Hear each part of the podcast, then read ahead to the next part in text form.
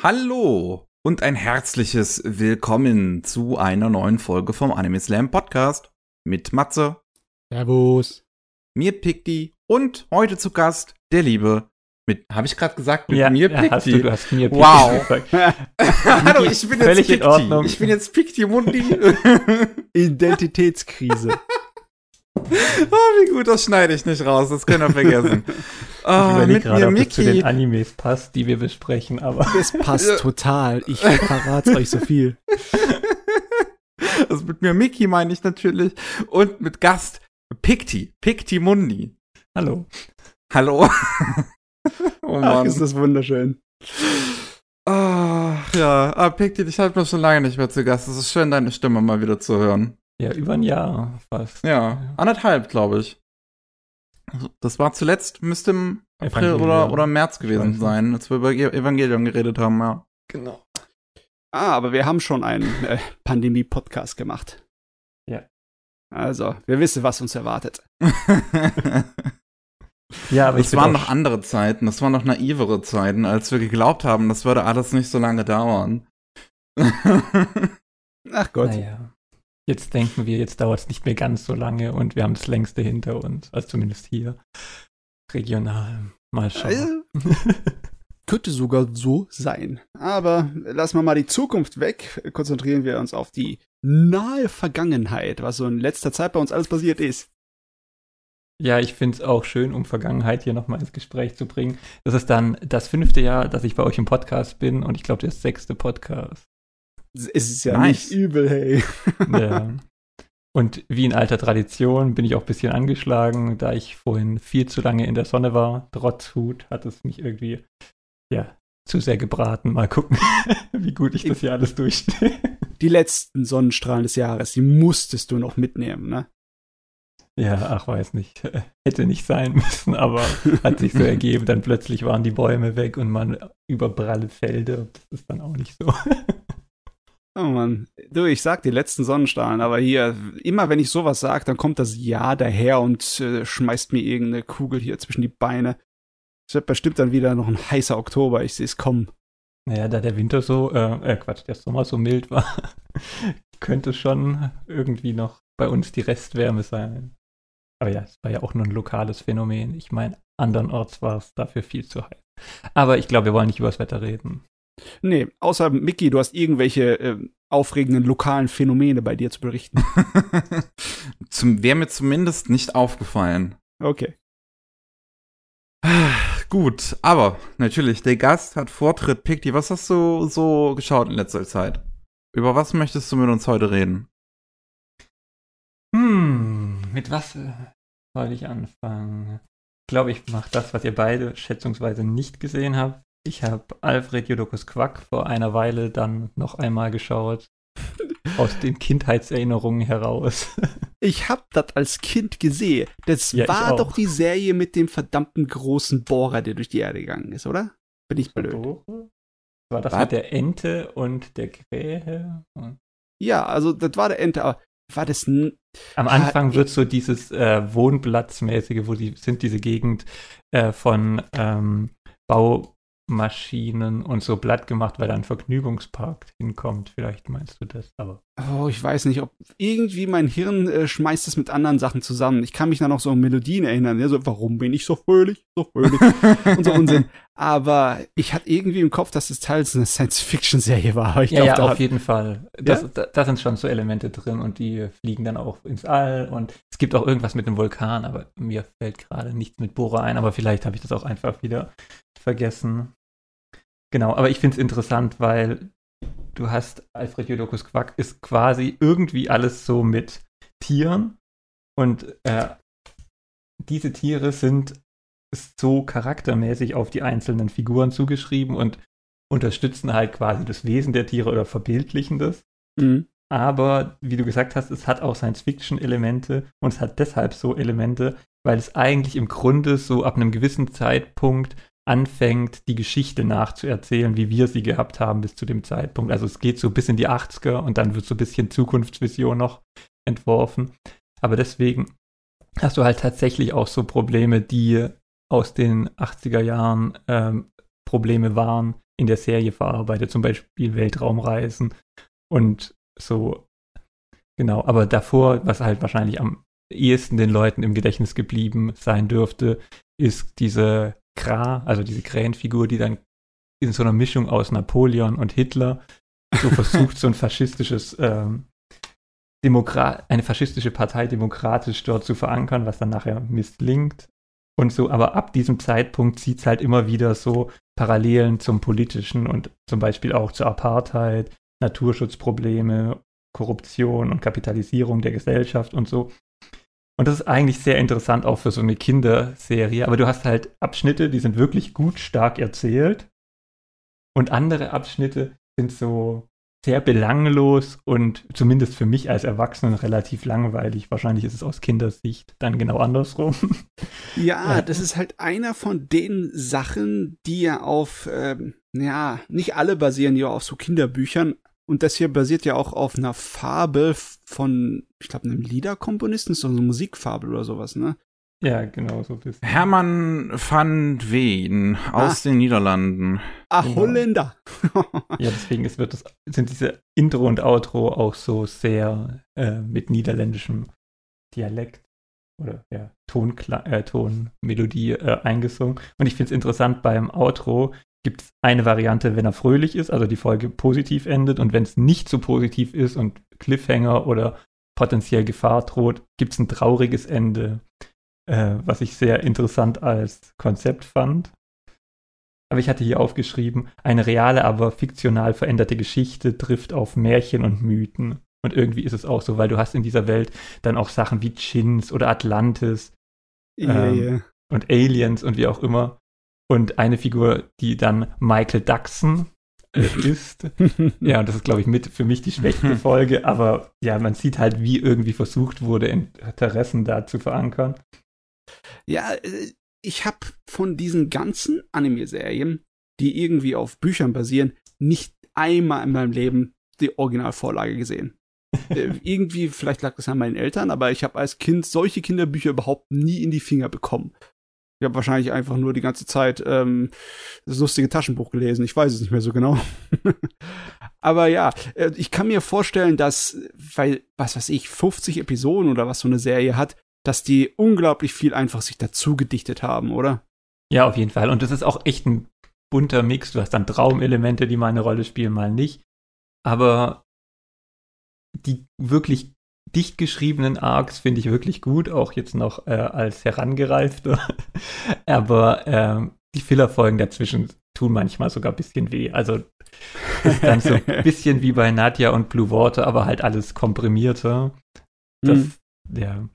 Aber das erzählt dann schon größere Arcs, die mehrere Episoden lang gehen, oder was? Genau, genau, genau. Also am Anfang ist so, oder eigentlich fängt es schon damit an, äh, Alfreds Eltern, also du lernst die in der ersten Folge kennen, in der Ende oder in der ersten oder am Anfang der zweiten sterben sie dann und dann wird Alfred als einziges überlebendes Kind äh, von so einem Maulwurf Hank großgezogen und dann fangen wir eigentlich an, ihn als Kind bis quasi als erwachsenen Mann zu begleiten und da passiert dann halt auch und er verliebt sich und hier und da und Abenteuer.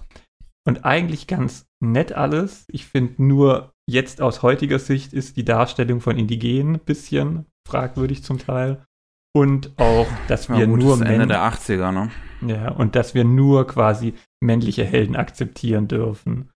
Hm. Weil es hätte Potenzial gehabt, zum Beispiel nach, auf einer Reise nach Ypon. Ähm, wer Winnie, das ist so die ähm, ja, weiß nicht, Liebes, äh, nee, Liebesgespiele nicht, äh, die, äh, das Gegenüber von Alfred, so die äh, weibliche Ente, deren Eltern dann vor der Apartheid geflohen sind und da in dieses niederländische Örtchen kommen und sie bleibt dann, während die Eltern dann wieder zurückgehen, um für Freiheit zu kämpfen und Gleichberechtigung. Und Winnie mhm. und Alfred pendeln dann so ein bisschen rum und es gibt in dieser quasi nach Japan gehenden Ausflug kann Alfred nicht Golf spielen und Winnie kann es aber und die Serie lässt dann nicht Winnie quasi äh, statt Alfred spielen, sondern Alfred muss extrem besser werden. Und es hat paar so Punkte, wo man halt dann denkt, ja, aber es wäre doch einfacher und vielleicht besser gewesen, hätte man da halt die weibliche Perspektive ein bisschen gestärkt aus heutiger Sicht. weiß nicht, wie viel die sich gehalt, äh, damals gedacht haben. Aber eigentlich ist es relativ progressiv, was dort gezeigt wird. Und deswegen, ja, keine Ahnung, warum das dann untergegangen ist. Ich glaube auch, das liegt daran, dass es so eine, die Sorte von großer Serie ist, wo viel dazu gedichtet wird. Da ist normalerweise immer eine ganze Menge Köche dabei, die bei dem Brei Ja, rummachen. Und da ist äh, wahrscheinlich, das sind unterschiedlichste Meinungen dann dabei. Da habe ich auch später so eine Serie. Es passt ja sehr gut, dass du so ein Gerät rausgesucht hast. Da habe ich auch was drüber zu schwätzen, wo es von ziemlich progressiv zu voll äh, macho geht. Ne? Sowas passiert direkt in derselben Serie. Heutzutage haben die alle so ein kleines bisschen mehr aus einem Guss, unsere Unterhaltung. Aber damals hatten alle einfach so, äh, schmeiß mal alles rein, was geht.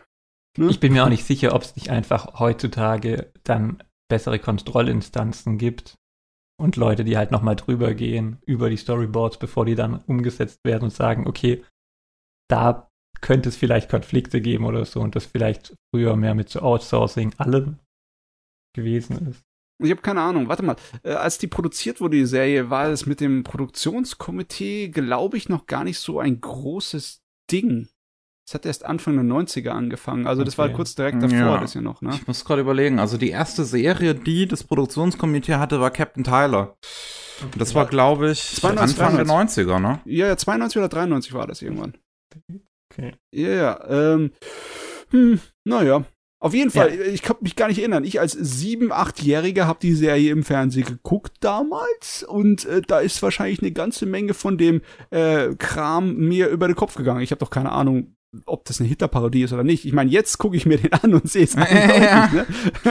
Aber. Ich finde es da interessant. In der deutschen Version heißt der Kra und aber im Original heißt da eigentlich die Figur sogar einfach Dolph. Okay. Ja. Aber ist auf jeden Fall nicht die beste Serie, aber doch durchaus sehenswert. Aber 52 Folgen sind dann halt schon sehr lang, wenn man ja, ja, uiui. ähm, wird wahrscheinlich den einen oder anderen abstrecken. Aber so gerade die ersten paar Folgen fand ich eigentlich ganz nostalgisch auch für mich dann natürlich. Ich kann mich nicht mehr wirklich erinnern. Es sieht ja auch nicht aus wie eine japanische Fernsehserie, ne? nee. Nicht Es- wirklich, nee. Ja, ich sehe auch gerade, der Regisseur davon hat auf jeden Fall auch diese ganzen äh, äh, deutschen Co-Produktionen gemacht. Also so dem, wie Wiki und Ja. äh, äh, Ah, okay. Biene Maya und sowas. Hm. Ja, ich glaube, das ist das Parallel zu diesem äh, Klassiker der Literaturverfilmung, die es gab, gab es halt auch noch so nicht die, die in diesem äh, Kanon waren. Ja, ja. Weißt du, welche Serie ich meine? Ich weiß, was du meinst, was genau. alles dann äh, von äh, dem Team um Takahata und Miyazaki Genau, da genau. irgendwie gemacht World wurde. Theater. World Masterpiece Theater. Ja, genau. Genau. Mit Heidi und äh, Genau, das sind so die Klassiker und ich glaube, das andere sind so die moderneren Texte gewesen, die man dann halt versucht hatte. So, ja, ja, ja, das war irgendwie schon eine kleine Welle, ne, die dann viele Leute noch ein bisschen nachversucht haben, ne? ja. Irgendwann hat sich's ausgelaufen. Auf jeden Genau. Fall mal interessant. Also ich ganz ehrlich, ich, ich, also ich weiß, dass diese Serie existiert, aber ich habe halt noch nie die gesehen oder sowas. Bin da zu jung für, glaube ich. ja, bestimmt. Ich meine, ich habe die auch im Fernsehen gesehen, dementsprechend ist es halt auch wahrscheinlich einfach so ein Zeitzeugnis, was man so mitnimmt. Also so wie ich dies mich erinnern kann, ähm, wurde das auch nicht wirklich groß wiederholt im deutschen Fernsehen. Also ich könnte mich nicht dran erinnern, dass es Mitte der 90er groß wiederholt wird. Einige Sachen wurden ja bis ins Tode, bis zu Tode geritten, ne? Aber äh, ich glaube, Diodokus Quack, ist es jemals aus ZDF rausgekommen? Keine Ahnung. Hm, Ich glaube nicht, aber dies, ich glaube, die Sachen sind schon ein paar Mal gespielt worden, aber ähm, gerade wenn du ihn mit RTL 2 vergleichst, die haben ja, Ja. dann wirklich ähm, das, was jetzt Pro 7 ist, dass quasi ein, zwei Serien den komplette Zeit durchlaufen und immer wieder vorne anfangen. Mhm. Und ich glaube, im ZDF haben die schon, die haben dann mal was laufen lassen und dann was anderes und dann war es nicht so repetitiv. Vielleicht waren auch die Sendeplätze einfach nicht so füllig oder zeitumfassend. Kann sein. Das weiß ich alles nicht mehr. Da war ich ein kleiner Futzel. Das wäre eigentlich so eine Serie fast schon, die auch bei, bei sowas wie KSM oder so, die dann mal älteren Kram rausbringen, äh, mal nochmal was neu zu machen könnte. Ja, du, Ich, ich, habe letztens die letzte DVD kam 2013 tatsächlich. Ah. Aber die gibt's auch nirgendwo mehr zu holen. Ich habe letztens zum Spaß nachgesehen, bei KSM gibt's auch diesen alten äh, äh, Kram, der englisches Cartoon-Zeugs eigentlich ist, aber in Japan animiert ist. Wohl so schon, was ne? wie äh, Galaxy Rangers oder so ein Kram. Das ist also inhaltlich schwer zu gucken, aber hübsch anzusehen. Sehr hübsch anzusehen. Halt die, die, die Spielzeugserien, ne? Ja. Gut. Dann äh, mache ich mal weiter. Mhm. Ich habe, ähm, es gab ein Video, was ich unbedingt machen wollte, beziehungsweise was mittlerweile auch zu dem Zeitpunkt, wo wir gerade aufnehmen und ihr dann den Podcast hört, schon draußen ist, über Kensuke Ushio. Und ähm, es, es gab noch einen Anime aus seinem Katalog, den ich halt gucken musste, um halt, also alles gesehen zu haben, was zumindest aktuell von ihm draußen ist. Und äh, an den habe ich mich lange nicht dran getraut, ähm, weil es ein Spin-off zu einem Franchise ist, was ich eigentlich gar nicht mehr so sehr mag.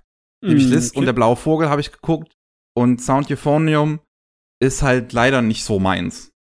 Sound Euphonium ist nicht deins. Ja, finde ich ziemlich belanglos, Sound Euphonium. Also das Drama da drin ist halt sehr, sehr, wie soll ich sagen, es fühlt sich halt wie First World Problems die Serie an. ähm, ist, ist ja schon wahr, ne? Es ist wie, es ist wie ein verdammter Slice of Life Kollege, der äh, irgendwie Drama reinschmeißen möchte als Gewürz, ne? Um so ein kleines bisschen mehr Geschmack reinzukriegen in die Sache. ja, aber auf jeden Fall, ähm, ich, ich, ich habe es mir dann, dann endlich rangetraut, mir und der blaue Vogel anzugucken. Ähm, und ich bin doch ziemlich froh, dass ich es endlich getan habe. Und das ist ja von den, vom gleichen Team im Prinzip wie Silent Voice. Das ist Regisseurin Naoko Yamada, Mhm. ähm, die man auch durch äh, Kaon zum Beispiel kennt. Sound Director Yota Tsuroka, der da auch mitgearbeitet hat. Und ähm, ja, einige, also auch mittlerweile äh, ähm, ja leider verstorbene Leute mit mit aus dem ähm, Piani-Team, weil ne gab ja dann das das Feuer 2019, ein Jahr nachdem der Film rausgekommen ist. Und der Brandanschlag hat halt ausgerechnet im Yamadas Team getroffen. Ähm, und ja, während sie selbst halt entkommen konnte, konnten 36 ihre KollegInnen nicht. Ähm, ja, ich, also, ich finde, dieser Film steht wirklich A Silent Voice eigentlich in nichts nach. A Silent Voice ist einer meiner absoluten Lieblingsfilme. Mhm. Und das muss ich, glaube ich, fast schon zu Listen der blaue Vogel auch sagen. Das ist, ich war wirklich hin und weg. Das ist ein ganz, ganz anderer Ton, als den Sound Euphonium anschlägt. Und das ist eine ganz fast ungewöhnliche Art von, von Drama, die man in Anime auch so sieht, weil es ein sehr langsamer Film, ein sehr, sehr ruhiger Film ist dem im Prinzip fast nichts passiert eigentlich, aber du die ganze Zeit ähm, wirklich wunderschöne Bildeinstellungen hast, auch oft halt Close-ups von den Figuren, mit, an denen du in deren Gesichtern ablesen kannst, was ihnen gerade alles durch den Kopf geht. Und das ist so schön eingefangen. Es ist ein Drama über halt ähm, ein ruhiges Mädchen namens Misore, die äh, Flöte spielt und ähm, ihre ja beste Freundin Nozomi spielt auch Flöte. Ähm, gehen halt beide auch in den äh, äh, Chor, in den es um Sound Euphonium geht. Und ähm, und und Nozomi hingegen ist halt super aufgewecktes Mädchen und äh, äh, super, äh, wie sagt man, extrovertiert, während halt Miso super introvertiert ist. Aber die sind eigentlich super beste Freundinnen. Schon, ja, es, es, es, es wirkt schon, als wären sie fast mehr als das. Und ähm, es ist letzten Endes ein Film, wo es halt darum geht, dass diese beiden immer weiter voneinander we wegdriften. Also das, das, das, ja, es ist, es ist, es ist die, ihre, ihre Leben halt einfach nicht mehr in die gleiche Richtung gehen. Oh Gott, es Nach ist ein Makoto. Shinkai-Drama. halt nicht auf diese, nicht auf diese überdramatische Weise, wie es beim Shinkai-Film ist, ähm, sondern halt, wie gesagt, so wirklich auf eine sehr, sehr langsame Weise, wo, wo ganz viele kleine Dinge immer mal wieder passieren und das, das wirklich, das, das, das, also es ist passiert und du, du, du, du merkst im ersten Moment gar nicht im Prinzip, dass es passiert, sozusagen. Mhm. und ich meine, es hat zum einen halt also wie gesagt, es ist es ist ein wunderschön aussehender Film. Ich finde auch die Character Designs hier toll. Ist halt ein ganz anderer Stil auch als in Sound Euphonium. Hier ist es halt sehr ähm, etwas, etwas, boah, wie beschreibt man das? Ich würde halt sagen, fast schon ebener, flächiger, flacher ja, ja. sozusagen. Blass. Blasser, ja, auf jeden Fall, ja. Und ähm, die Musik ist natürlich absolut großartig, also von, von, von Ushio. Und was halt hier natürlich das ganz Besondere ist, ist halt einfach, wie ähm, Yamada und Ushio halt zusammenarbeiten. So, Ushio kam halt zu Silent Voice dazu, da waren ungefähr 30 Prozent der Storyboards fertig. Und dementsprechend haben sie halt so, so viel zusammengearbeitet, immer sich, sich regelmäßig getroffen, so jede Woche und überlegt, so, so wie, könnte man die Musik an die Szene anpassen, aber auch andersrum, wie könnte man die Szene an die Musik anpassen. Und im Prinzip gleiches ist bei äh, und der blaue Vogel passiert. Da haben sich halt ähm, Yamada und, und Ushio schon zusammengefunden, als es noch gar keine Storyboards gibt, als, gab, als nur diese Idee im Raum stand, den Film überhaupt zu machen. Und, und, und, und haben den im Prinzip sozusagen gemeinsam entworfen. Also ohne Ushios Musik und seine Einwürfe würde es den auf diese Art und Weise einfach gar nicht geben, den Film. Ja, wie ist denn das dann?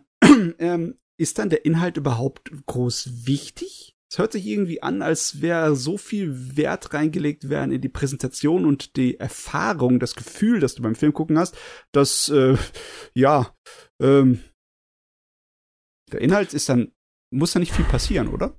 Wie gesagt, also es ist im, im Prinzip passiert fast gar nichts.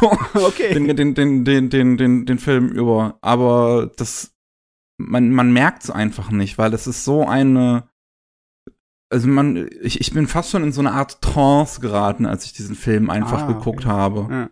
So, also, das, ich, konnte dann auch, auch gar nicht wirklich weg, wegschauen im Prinzip so davon. Man, das, der, der lullt einen so, so, so richtig rein in so seine Welt, in die Figuren und halt auch einfach durch, durch diese besondere Präsentation, die er auch wirklich liefert, die halt, für, wie, also für Anime ist es halt was wirklich ganz, ganz Spezielles, wenn halt der Musiker so eine große Rolle bei der Produktion einnimmt. Weil normalerweise ist es halt eine der letzten Sachen, die beim Anime entstehen. Weil die meisten Leute halt, ich sag mal, in, in der Anime-Industrie jetzt Musik nicht als einen festen Bestandteil des Anime betrachten, sondern als was, was man oben drauf legt, sozusagen. Ähm, also wie die Gurke bei einem Burger im Prinzip und nicht das Fleisch ähm, und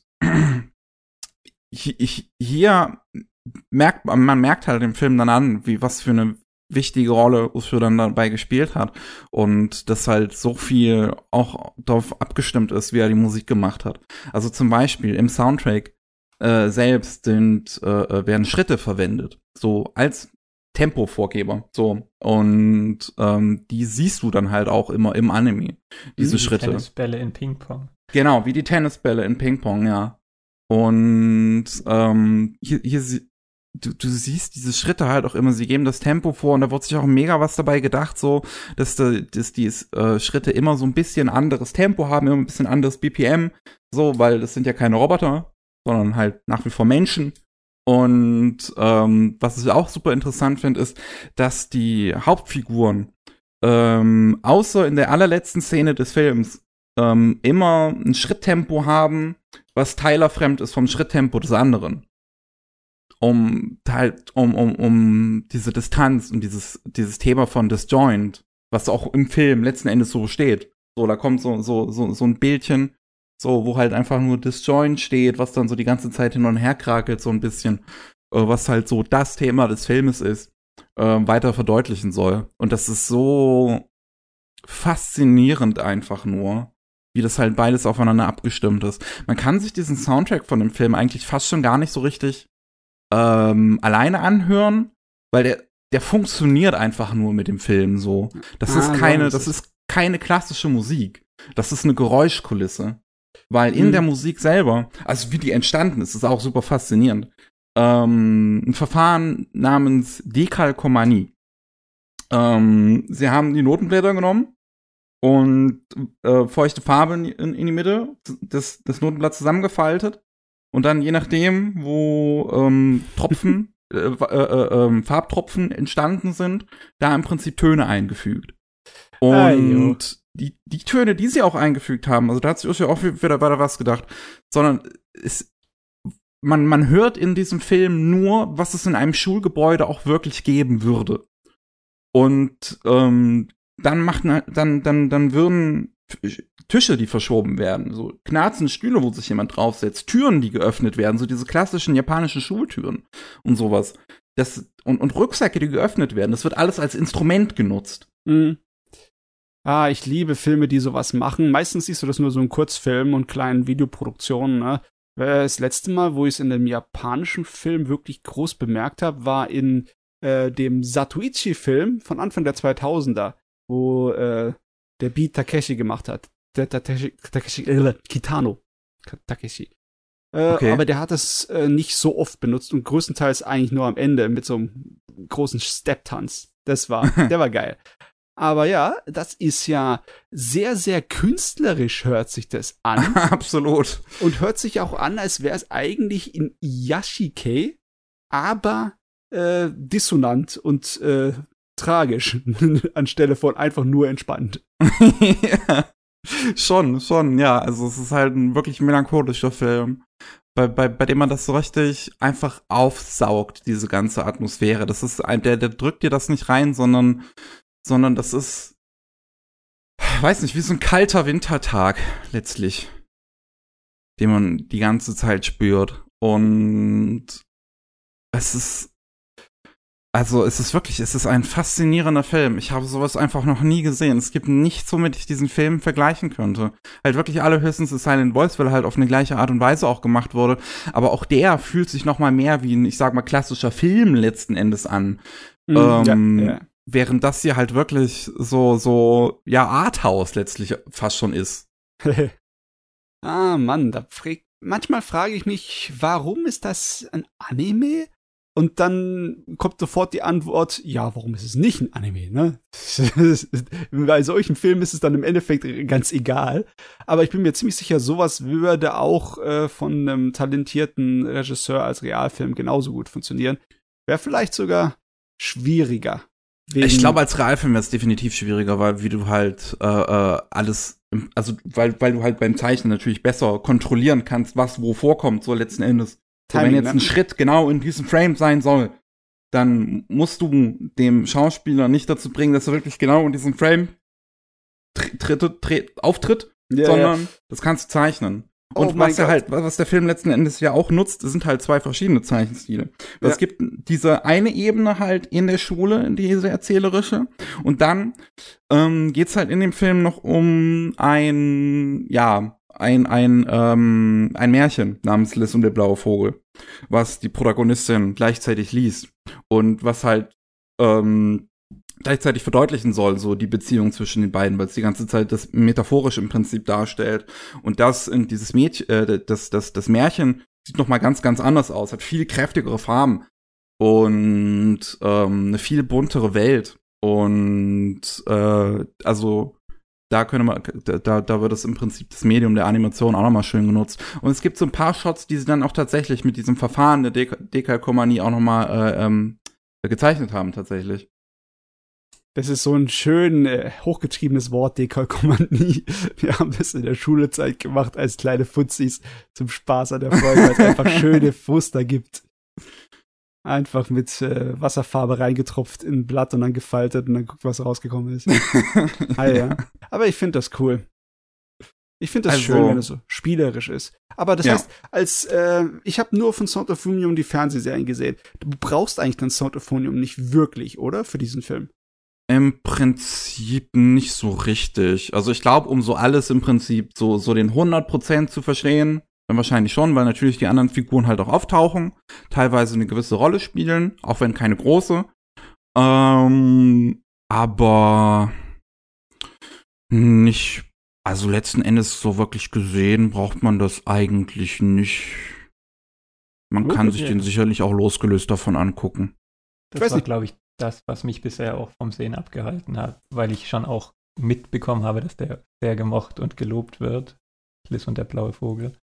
Aber ich habe Sound Euphonium nur zwei Folgen gesehen und dementsprechend dachte ich, ja, wenn es irgendwie aufeinander basiert, ist es vielleicht nicht so sinnig, den Film zu schauen. ja, aber ich meine, wenn du wenn zwei du Folgen magst, gesehen hast, okay. weißt du im Prinzip halt auch schon allein schon so die Basics im Prinzip so von der Serie und kennst so die zwei Hauptfiguren zumindest. Und ich glaube, das reicht fast auch schon so als Wissen. Ja, äh, das ist das gerade, was ich noch fragen wollte, ob Picti den schon gesehen hat, irgendwas von Sound of Human. Und dann hat sich das erledigt. Wunderschön. Mich würde es halt wirklich interessieren, so Piggy, was du von dem Film halten würdest. Ja, also ich, Das wie würde gesagt, mich ich echt der Liste, interessieren. aber da ich irgendwie bei Sound Euphonium, ich weiß gar nicht warum, ich glaube, da kamen dann einfach Zeiten und Animes und noch mehr Animes und irgendwas. Ja, manchmal hat man das so, dass halt irgendwas einfach mal auf der Seite runterfliegt. Das ist mir auch schon häufig genug passiert. Das war auch zu viel und zu wenig. Ja, guck mal, ist auch ist eine Weile her, ne? Sound Euphonium. Ein gutes Stück. Ja, aber ja, passt. Ja, und irgendwie ist dann zumindest bei mir doch viel zu viel äh, von dem, dass ich aktuelle Sachen schaue und zu wenig ähm, Altes nachhole. Ah, das geht mir genauso. Ah, ich, ich muss mich selber geißeln. Also richtig den ganzen neuen Kram ignorieren. Richtig drauf. Hm. Ja, aber Geil. bei dir ist doch bestimmt auch so, äh, Matze, dass du auch schon halt einfach die wirklichen Perlen, zumindest die von außen so erscheinen, schon eigentlich gesehen hast. Und- in gewisser Weise. Ich habe noch eine ganze Menge Sachen nicht wirklich gesehen. Andere Sachen habe ich nur einmal gesehen und fast völlig vergessen. Ich müsste eigentlich mal ma- mich pflegen, weißt du? Mein, mein Anime-Wissen und mein Anime-Geschmack müsste ich mal von Grund auf pflegen und nicht einfach nur das Neue immer so mich reinfüttern. Na jo. Aber hey, ja, damit könnte man eigentlich ein bisschen überleiten, ne? Ja, was hast du denn gesehen, Matze? Ich habe ein bisschen Pflege betrieben, Oho. obwohl, ja, äh, Pflege, es war eher so wie eine Pflichtarbeit. Ähm, wie kann ich da gut anfangen mit? Äh, kennt ihr dieses Eintopfgericht der äh, Südstaatenküche aus Amerika, das äh, Gumbo? Was Ja. so, so ein großer Eintopf ist, wo Zeugs dran ist, wo du nie denkst, das passt zusammen. Es wirkt wie einfach alles zusammengeschmissen. Und dann ist es eine dunkle, kochende Masse. Das kennt man so ein kleines bisschen als Stereotyp aus dem so Voodoo-Bereich, ne? Die alte Mutti, die Gambo kocht, aber egal was sie reinschmeißt, egal wie hässlich es aussieht, am Ende ist das Gambo trotzdem verdammt köstlich. Äh, so würde ich den Anime bezeichnen, den ich gesehen habe. Ich habe nämlich Captain Harlock reingezogen, die alte. Oh. Komplett. Okay. Komplett. 42 Episoden. Yes. Und das ist wirklich, ähm, es hat das Schöne, dass so wie vorhin auch ich mal kurz angesprochen habe, so eine Serie hast, wo unglaublich viele Köche dabei sind, die das auf unterschiedlichste Art und Weise raus äh, interpretieren oder ihre eigenen Abenteuergeschichten für Captain Harlock schreiben. Weil ich weiß ja, ich habe ja schon mal den Manga gelesen und schon mal besprochen hier im Podcast, ne? Und der Manga ist äh, unvollständig. Und der hat eigentlich so nur kurz vor dem Anime angefangen, äh, der Matsumoto, mit dem Manga. Und er hat zu der Zeit so viele Sachen gleichzeitig geschrieben. Der hat auch den Galaxy Express gleichzeitig geschrieben und gezeichnet und andere Sachen. Deswegen, äh, der hat eigentlich im Endeffekt nur die Grundidee und ein paar Anfänge und Züge zu der Geschichte gemacht in seinem Manga und der Rest ist irgendwie dann im, äh, in der Fernsehserie, äh, ich weiß nicht, frei dazu erdichtet oder mit Hilfe des Autors einfach mal so kurz aus dem äh, Ärmel geschüttelt. Auf jeden Fall ist es eine riesengroße wilde Mischung. Da ist alles dabei. Du hast manchmal ist es ein Western, dann ist es so ein 70er Jahre Exploitation-Gerät, das so an Yakuza-Filme erinnert. Dann ist es ein Spionagegerät. Es erinnert sich ab und zu mal daran, dass es auch wirklich Science Fiction ist. Aber manchmal ist es äh, auch die, die magische Sorte von Science Fiction, wo halt mit, äh, ja, es interessiert so ein Scheißdreck, dann ist die äh, Arcadia halt jetzt mal diese ewig lange Strecke in einem Tag gefahren, obwohl sie davor dafür drei Wochen gebraucht hat. Das ist uns egal. Hauptsache, sie sind dort, wo wir sie brauchen, um die Story zu erzählen. Ne? Also, Hm. so niemand interessiert sich irgendwie für Kontinuität oder Zusammenhang groß. Deswegen ist es sehr, sehr wild. Aber dafür äh, hast du auch richtig geile Episoden da drin. Äh, leider Gottes musst du halt auch durch richtig schräge und richtig schlechte Episoden dich durchhauen. Aber ich bin überrascht gewesen, wie viele gute da drin sind, weißt du? Es ist wirklich so im Rhythmus von alle drei Episoden kommt mal eine richtig klasse Episode her. Ja. Äh, klar, die ist ähm, im Großen und Ganzen ist sie nicht besonders gut äh, animiert oder gezeichnet oder sonst was. man kann einfach froh sein, wenn das Raumschiff schon mal so aussieht, wie es von vornherein designt war. das ist nämlich auch nicht immer der Fall, weil irgendwie für die einzelnen Episoden der Regisseur oder Art Director nicht irgendwie aufgepasst hat oder nicht verfügbar war, weiß ich nicht. Ähm, aber dafür kriegst du halt auch Sachen, die wirklich experimentell sind. Da hast du Zeugs, das ist von vorne bis hinten total schräg. Eine Episode ist mir ganz, ganz heftig im Gedächtnis geblieben. Das ist äh, die Hintergrundgeschichte eines Charakters, also einer ähm, an der an Bord der ähm, Arcadia sind zwei Frauen. Das einfach ist, das eine ist eine junge menschliche äh, mit blonden Haaren namens Yuki Kei und das andere ist eine außerirdische letzte ihrer Rasse, die Mime. Die ist ja so eine, eine Art von ja Maskottchen fast schon für die Harlock-Serie. Die hat keinen Mund und die hat äh, Augen ohne Pupillen und sie trinkt die ganze Zeit eine ganze Menge Alkohol. Das ist das Einzige, von dem sie sich ernährt. Die ist toll. Aber die eine Hintergrundgeschichte geht über die Kay und die hat so, die hat so eine richtige altmodische 70er Jahre Yakuza-mäßige Hintergrundgeschichte, die sehr tragisch ist. Und am Ende dieser Geschichte äh, sitzt sie am Strand mit Harlock und der Wind weht ganz stark und sie spielt auf der Shamisen ihrer Mutter sozusagen ein Abschiedslied an ihr altes Leben. Und äh, die Wellen gehen unglaublich und äh, die Sonne geht unter und vor der untergehenden Sonne steigt die Arcadia am Horizont auf, um sie abzuholen. Und das Bild ist so klasse mit der Shamim und Musik im Hintergrund. Das ist so eindringlich. Die Szene allein hat's, hat's es lohnt gemacht, 20 Episoden dafür durchzugucken. so, solche Sachen hast du halt dabei, weißt du? Einige Sachen machen es lohnenswert, aber größtenteils ist es halt nur, ja, B-Film-Trash. Science-Fiction B-Film Trash. Ein Glück, dass ich Science-Fiction B-Film Trash richtig mag. Sonst hätte ich die Serie nie durchgeschafft. Echt nicht. Ich meine, wisst ihr, warum es darin geht in der Serie? Ich habe vor Jahren mal die ersten paar Episoden geguckt. Ähm, ich überlege gerade. Ich weiß, dass halt in der zweiten Episode, glaube ich, in einer super langgezogenen, dramatischen Szene so ein Doktor getötet wird. Ja. Mehr ähm, weiß ich aber nicht mehr es geht eigentlich darum, dass eine außerirdische Rasse, die nicht so, also die pflanzenbasierend sind, aber humanoid, äh, namens die Mason, dass deren Heimatplanet durch eine Supernova vernichtet wurde und sie sind mit der ganzen Rasse in einem großen Karawan auf dem Weg, um eine neue Heimat zu finden. Und ähm, die haben sich entschieden, die Erde zu nehmen, weil sie früher mal an der Erde vorbei sind und sozusagen äh, die Evolution des Menschen mit beeinflusst haben, indem sie einige an Technologie bei denen reingebracht haben. Diese typische Ancient Aliens-mäßige Idee, die bei Science Fiction halt so totgeritten schon wurde, das Stereotyp, ne? Und ähm, Harlock stellt sich denen entgegen. Er ist so ziemlich der Einzige, der sich denen entgegenstellt, denn die Erde ist äh, im fast schon paradieseartigen utopischen Zustand also es gibt keinen Krieg mehr, es gibt keine Arbeitslosigkeit mehr, jeder hat zu essen. Die Technologie hat da ziemlich alles möglich gemacht und das hat dafür gesorgt, also zumindest laut der Geschichte hier, dass die Menschen vollkommen antriebslos geworden sind und äh, ja, die tun ihr ganzes Leben eigentlich nur damit verbringen, sich zu amüsieren. Weil es kann ja eh nichts Schlimmes passieren, wir müssen nicht arbeiten oder sonst etwas. Und da gibt's keine Leute, die irgendwie noch so ähm, Ambitionen haben, so diese romantischen Helden aller Harlock, ne, die, die auf Reisen gehen wollen oder die aus Neugier das Universum erkunden wollen, etc., das ist, existiert alles nicht mehr. Das ist so eine Art von, so eine Dekadenztheorie. Äh, das erste Mal, wo ich das gesehen habe, habe ich gedacht, hab, das habt ihr euch einfach so aus den Fingern rausgesaugen, weil es euch gefallen hat, ne? Aber wenn ich mir angucke, wie die Menschheit so reagiert in der Pandemiezeit, wirkt es gar nicht so unrealistisch manchmal, dass es in die Richtung gehen könnte. oh Mann.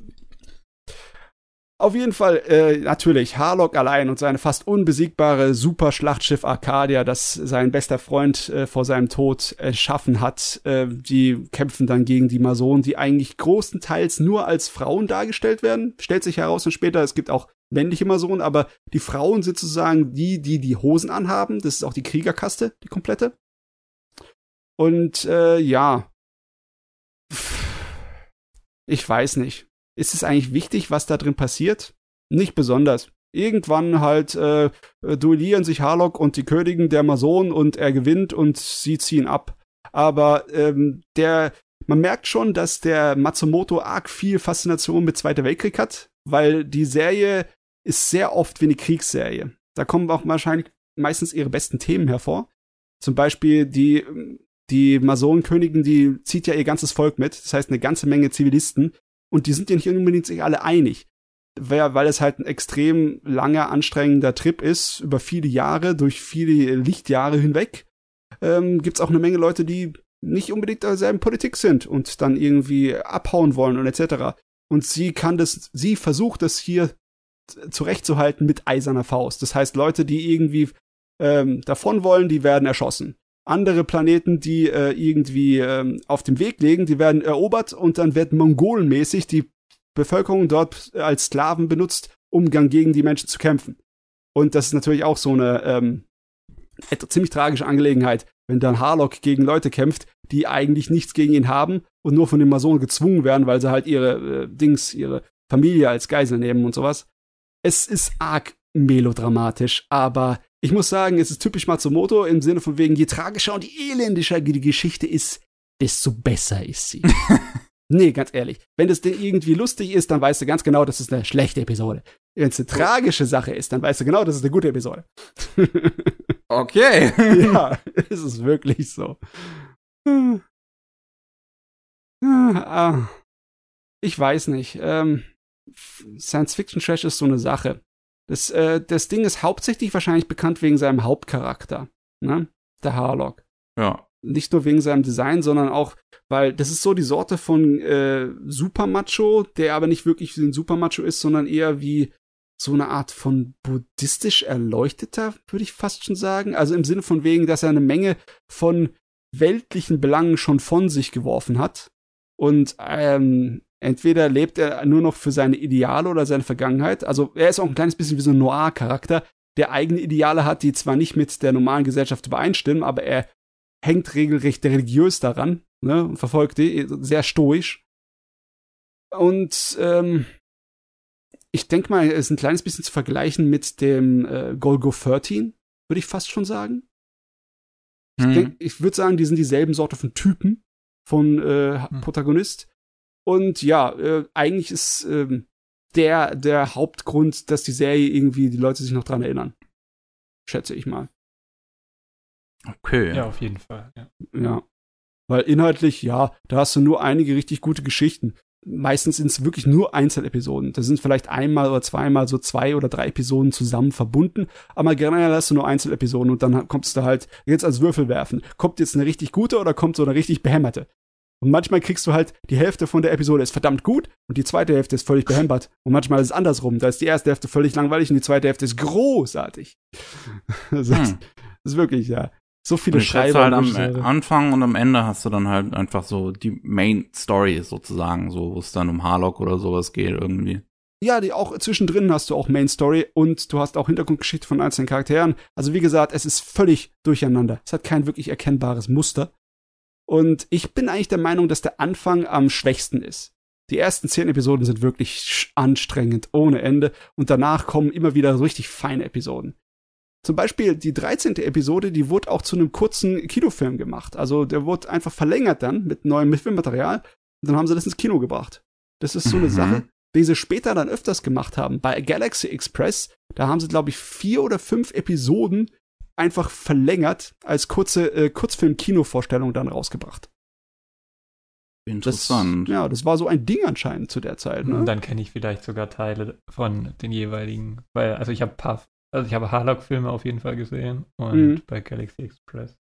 Ja. Ich habe nämlich auch gerade die ganze Zeit überlegt, weil ich glaube, so wirklich Captain Harlock mir jetzt mal die komplette Serie dann da anzuschauen, hätte ich glaube ich eher weniger Bock drauf, aber ich sehe halt irgendwie hier einen Film von 82 dachte mir halt so, das ist dann ja wahrscheinlich irgendwie so eine Zusammenfassung zumindest von der Hauptgeschichte sozusagen.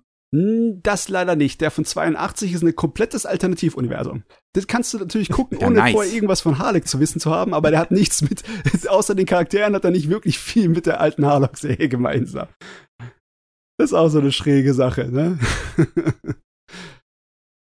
Äh, wirklich schräg. Aber ja, ähm, Aber dann ist es halt ein Franchise und ich meine, bei Matsumoto ist ja sowieso dieses ganze Universum irgendwie in sich ja schon so verschränkt beziehungsweise äh, anknüpfbar für andere Ja. Sachen, dass es halt tatsächlich irgendwie als Franchise funktioniert und er selbst ja auch irgendwie eine Marke ist und Ja, es ist ähnlich halt wie bei Lupin, würde ich sagen, ne? ja genau und dass dann halt einzelne Sachen dann irgendwie neu interpretiert und von jemand anderes gemacht werden können, bietet sich dann halt an, wenn wenn die Figuren das sind, um was es geht und Genau. nicht unbedingt eine starke narrative Handlung, die dann Ja. auch irgendwann abgeschlossen ist, weil ich meine, das All ist weit und du kannst immer neue Sterne und Planeten entdecken. Ich meine, das ist die Prämisse quasi von Galaxy Express. Ja, oder auch von Star Trek, ne?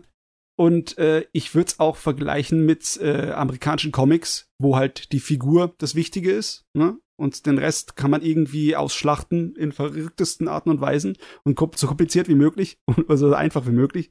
Ich meine, wenn es schon in der ersten Serie äh, eigentlich nur so ein Best-of von aller Harlock-Interpretationen ist, dann ja klar, ist es automatisch so etwas.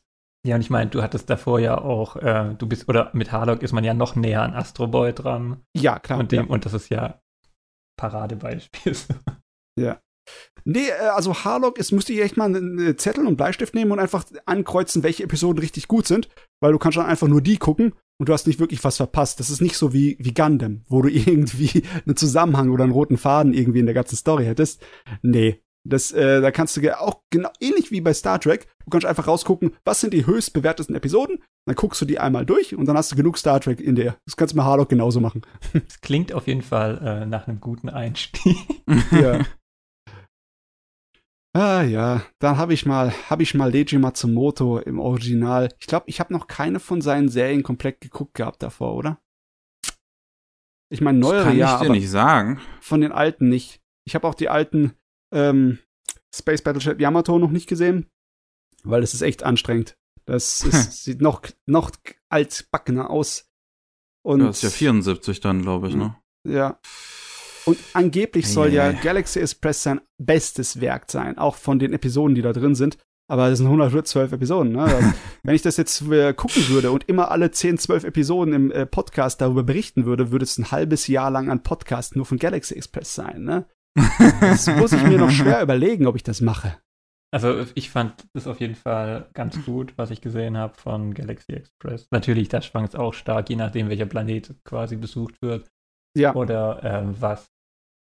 Ach, oder wer wahrscheinlich halt dann auch die Folgen geschrieben hat und so. genau. Aber gerade im Vergleich auch zu Yamato ist es schon deutlich ansprechender, weil du halt auch mit der Grundprämisse sowas Offenes hast, was dann auch so ein bisschen der Geist, der nachher in Space Dandy so schön funktioniert hat, dass du so diese Welt mit den Figuren so ergründen kannst, aber Mhm.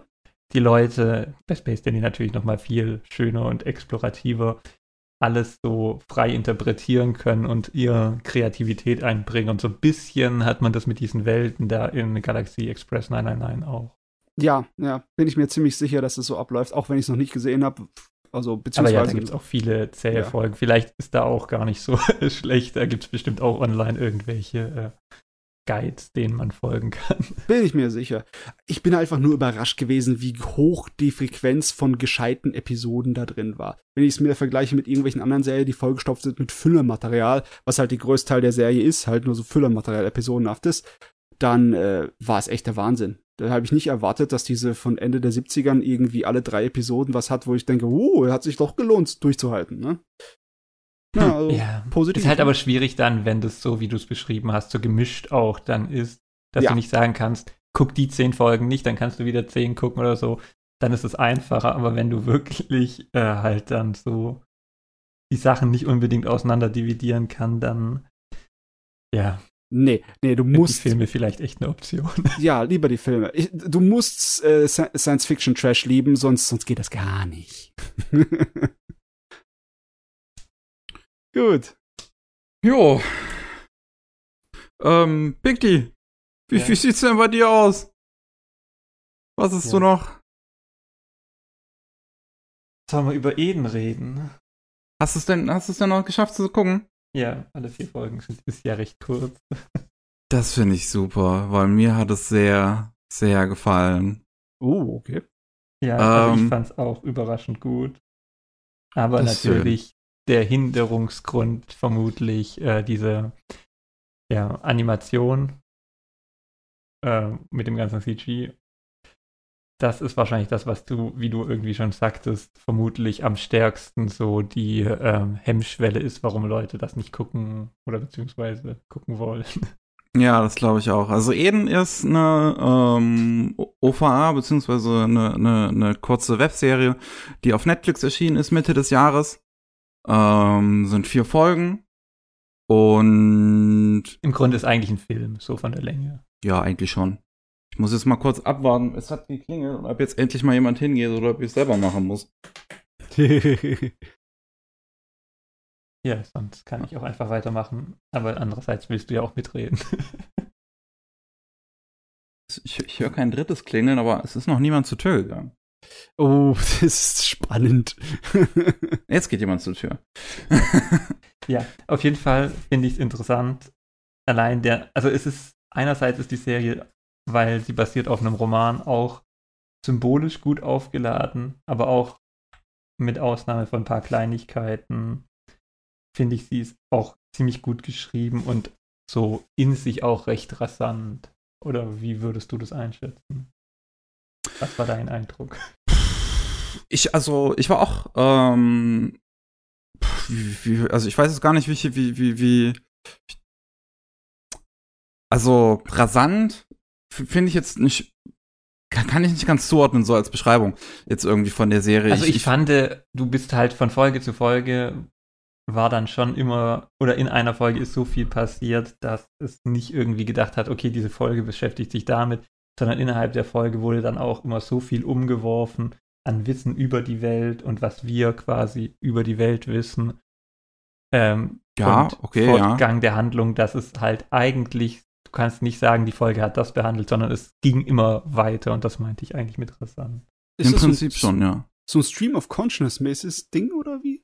Nee. Nicht? Ich kann es kurz versuchen zusammenzufassen. Also du hast Eden, beziehungsweise ich fange an mit einem Zitat von Martin Luther. Wenn Aha. morgen, die Wal äh, wenn morgen die Welt unterginge, so würde ich heute noch ein Apfelbäumchen pflanzen. So, das ist so ein bisschen die Prämisse, weil die Welt geht unter, zumindest so ein bisschen. Und du hast ähm, Luftverschmutzung, äh, steigendes Wasser, Kontamination von Erde und so, halt alles, was wir jetzt langsam so drauf zuarbeiten. Jo. Und deswegen geht da optimistischerweise 2517 erst die Welt unter und die Leute oder die Rest, die Bevölkerung, die, die alle noch am Leben sind, fangen an, in einem Bürgerkrieg um den Platz in Kälteschlafkapseln zu kämpfen. Okay, dann haben wir unseren äh, Professor, der da mit der Regierung und wem auch immer allem äh, zusammenwerkelt, Professor Fields, nee, Dr. Fields, Ja. Professor-Titel w- nicht, der wird ihm jetzt aberkannt. Ähm, genau. Äh, und er versucht quasi so die Bedingungen für den Menschen wieder oder für die Welt wieder lebbar zu machen und pflanzt unter anderem auch auf Beziehung zu seiner Tochter oder dadurch, wie seine Tochter die Welt sieht und dass sie Äpfel liebt, pflanzt er dann große Apfelbaumplantagen. Und wir setzen eigentlich ein 3400 irgendwas. Und Mhm. da ist eigentlich die Welt, hat sich so wieder regeneriert, aber es gibt nur noch Roboter. Und dann taucht plötzlich ein Kind auf in diesen Robotern und dann fängt an, dass zwei Roboter irgendwie entgegen vielleicht ihrer Programmierung oder auch nicht entgegen ihrer Programmierung auf jeden Fall sehr menschliche Gefühle entwickeln und sich dem System entziehen und sich um das Kind kümmern. Weil dieses System, angeführt von Zero, der ja irgendwie als der Böse dargestellt wird und auch in seiner Visualisierung finde ich sehr an Dark Souls beziehungsweise Berserk so da diese Ja. Schwarz-rot, grau, also rote Augen, schwarz, Ja, er sieht grau sehr aus wie Graz halt. Ja. Ja. Ähm, genau. Der sagt halt, äh, menschliches Leben ist quasi äh, so, wie es eigentlich auch aus Computerlogik wäre, ein Problem und führt zur Vernichtung. Und aus diesem Dings heraus ist, sind eigentlich Menschen und dass Menschen Roboter geschaffen haben ein Tabuthema. Ist, weißt du, was gerade lustig ist? Ja. Äh, Du hast zwar die, den Bogen zu Berserk geschlagen, aber ich musste an die alten Science-Fiction-Romane von Fred Saberhagen denken. der war so ziemlich einer der ersten Science-Fiction-Autoren in der populären äh, Science-Fiction-Welt, der dann äh, die große künstliche Intelligenz, die Roboter als Feinde der Menschheit so reingebracht hat. Und Oh. seine, seine Roboter hießen Berserker. Ah, ja. Dumme, Okay. du, dumme, äh, hat nichts zu tun mit dem ganzen Ding, es ist einfach nur eingefallen gerade. Genau. Und es gibt aber auch noch zwei große KIs, Genf und Zürich, die quasi alles steuern. Zürich ist so das Vorgängermodell, was irgendwie auch dann nachher mit dem kleinen Kind, was gefunden wird und Sa Sarah heißt oder Sarah, ähm, positiv assoziiert ist. Und Genf ist dann Zuarbeiten von Zero und irgendwie negativ assoziiert. Und auf jeden Fall wächst das Kind dann auf und dann erfahren wir quasi das, was ich vorher alles äh, erzählt habe mit dem Eisschlaf und wie die Welt beschaffen wurde, Stück für Stück. Deswegen waren das ganz schöne Spoiler. Aber ähm, ich weiß nicht, ich würde jetzt auch nicht unbedingt viel weiter auf den Inhalt geben. Auf jeden Fall ist es so, dann kippt so in so einen Kampf zwischen Gut und Böse, der dann auch irgendwie sich gelöst wird. Aber ich meine, ich würde nicht sagen, dass die Computer generell als negativ dargestellt werden.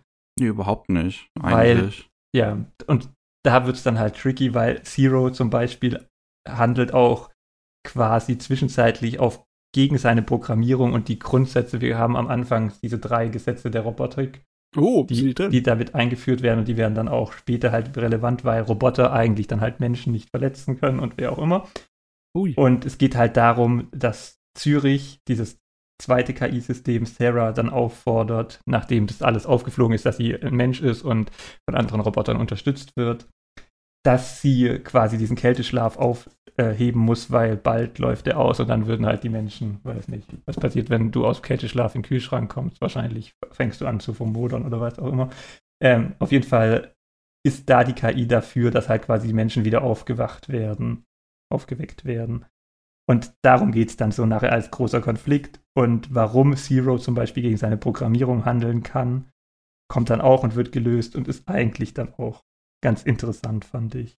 Okay, Ja. das ist inhaltlich weitaus ansprechender, als ich ihm zugetraut habe. Ich habe da nur was von mitbekommen, weil mein kleiner Neffe das mal kurz in Netflix reingeguckt hat da, weil es hat so ziemlich kindgerecht gewirkt und ich habe auch nicht so wirklich viel groß gemerkt, als er das geguckt hat, ne?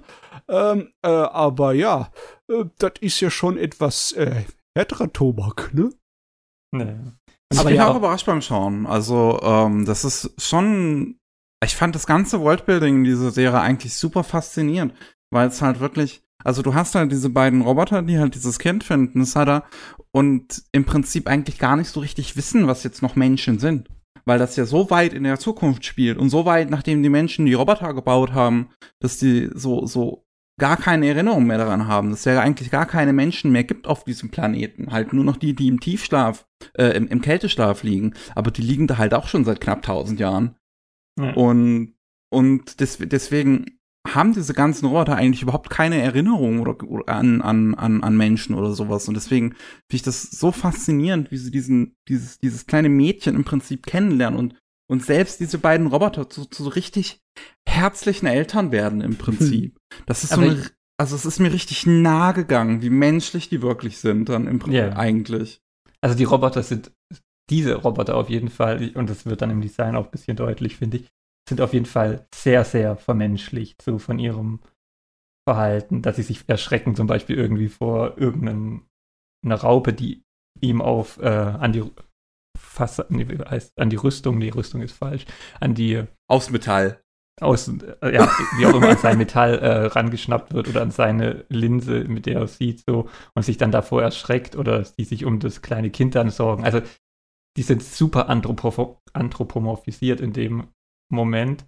Und gleichzeitig, wie du sagtest, haben, müssen die so einen Lernprozess machen mit dem Kind. Und ich finde halt auch witzig, weil das irgendwie auch so ein bisschen den Lernprozess von tatsächlichen Eltern mit Babys so parallelisiert irgendwo. Das fand ich irgendwie nett.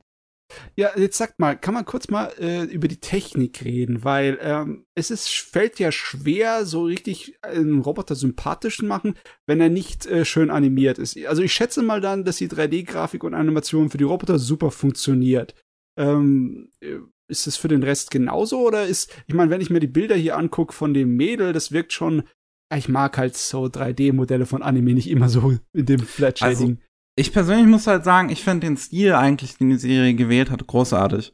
Das erinnert mich sehr an die Cutscenes aus Gravity Rush, was halt Okay. auch kein Zufall ist, weil es halt vom gleichen Animationsstudio animiert ist wie die Cutscenes in Gravity Rush. Und äh, also Gravity Rush, wirklich sehr unterschätzte äh, Plattformer für die PlayStation. Und ähm, die, das, das, das, das, deswegen, also es hat einen halt sehr, sehr simplen Stil, das auf jeden Fall. Ähm, so, so die Modelle. Aber es ist halt wirklich, wie ich finde, total toll animiert. Und ähm, die. Ich finde auch die Landschaften, die still, Oh. also die gezeichnet sind, sehen Ja. echt auch gut aus. Ja, also die, die Hintergründe sind auch wunderschön. Und ich finde, ich, nicht nur unbedingt die gezeichneten, sondern auch, wenn es dann so 3D-Kamerafahrten und sowas gibt, finde ich die eigentlich auch ziemlich äh, gut gelöst, immer in der Regel. Ja, das Und- Hauptding ist eigentlich die Protagonistin.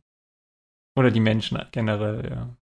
Ja, aber sie, sie ist ja im Prinzip so fast eigentlich der einzige Mensch, den man dann die ganze Serie halt äh, übersieht. Ja, Und- aber wenn die zum Beispiel aussehen würde wie Nausicaa oder so von der Qualität oder die ganze Serie so aussehen würde, wäre die so viel, hätte die so viel mehr Aufmerksamkeit, glaube ich, wie jetzt. Auf jeden Fall, ja. Das denke ich auch. Bisschen schade, ja. Also, ich finde halt, also ich, ich habe absolut kein Problem mit dem Stil und so, also so ganz kann ich es halt auch nicht nachvollziehen, warum dann jetzt dann Leute so, so krass dann wahrscheinlich irgendwie drauf reagieren, weil ja, es ist ein simpler Stil, aber ich finde, der ist, wenn man die, sich die Serie dann anguckt, eigentlich super gut gelöst. Und ich meine, ein Aspekt, warum ich die Serie halt so gerne gucken wollte, schon lange auf meinem Radar hatte, war Kevin Penkin. Es ist ein Soundtrack Ah. von Kevin Penkin. Der wieder. Ja. Und meine Fresse ist der gut. also, ich höre schon, seit ich die Serie jetzt die Woche gesehen habe, irgendwie am, weiß ich nicht, Donnerstag, glaube ich, habe ich die ganze Zeit vor allem ein Lied aus dem Soundtrack immer wieder äh, in, in, in Repeat laufen. Und das ist ähm, der Moment, wenn sie, wenn die beiden Roboter das Kind unterm Baum finden. Das, das, das Lied heißt, glaube ich, auch einfach Cap, äh, Capsule Under the Tree oder irgendwie sowas. Und das ist so, oh, ich krieg das so Gänsehaut jedes Mal, wenn ich das höre. Das ist, also, wie übertrieben diese Lieder halt auch im Prinzip inszeniert sind, so wie, wie dramatisch die Violine dabei gespielt wird. Ist, oh, es ist gut. Also, oh, das, ich, ich, fast schon, also, das, das, das ist, glaube ich, fast schon einer seiner besten, würde ich glatt sagen.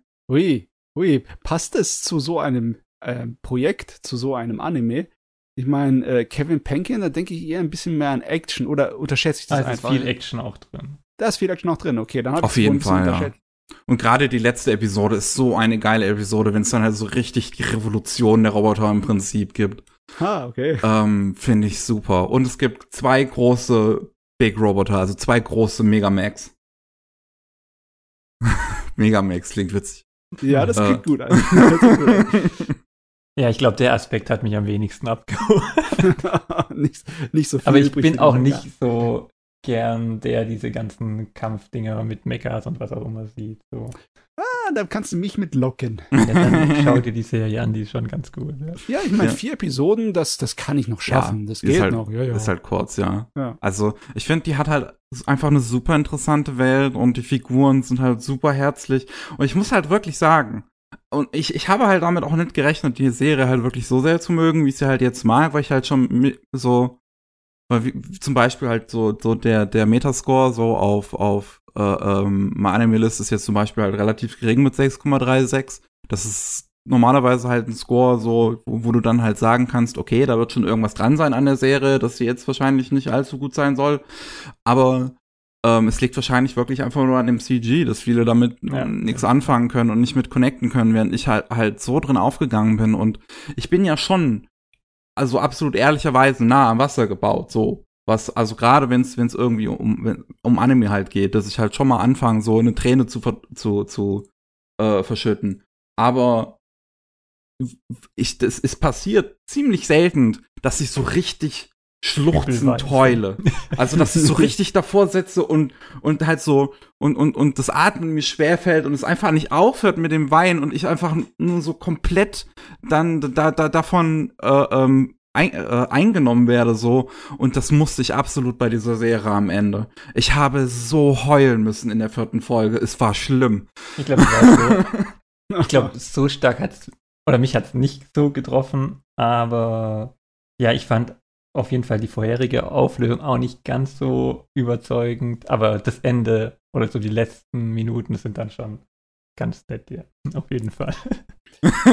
Uiuiuiui. Ui, ui, ui. Das ist, da hatten sie einiges geleistet in so einer kurzen Zeit, ne?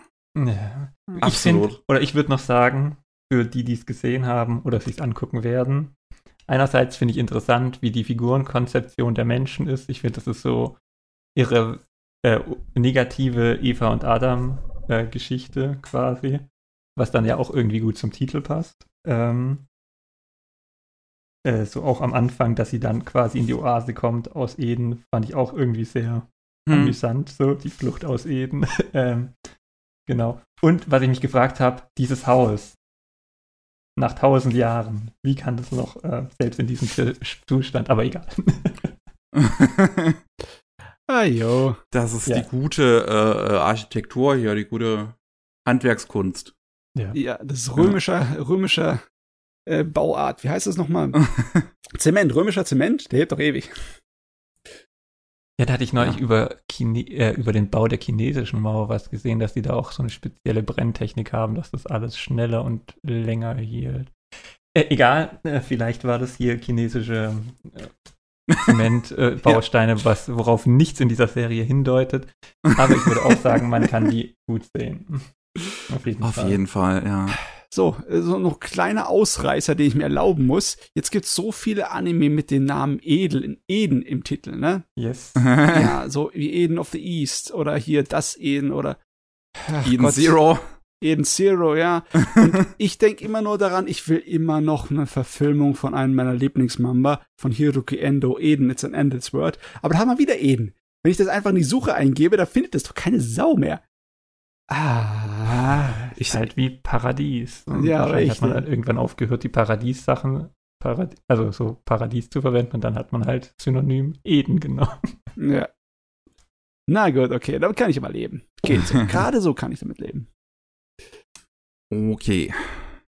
Gut. Äh, ja, dann würde ich sagen, machen wir an der Stelle, weil wir jetzt schon eine Stunde rum haben, eine kurze Pause. Yep. Und melden uns gleich wieder.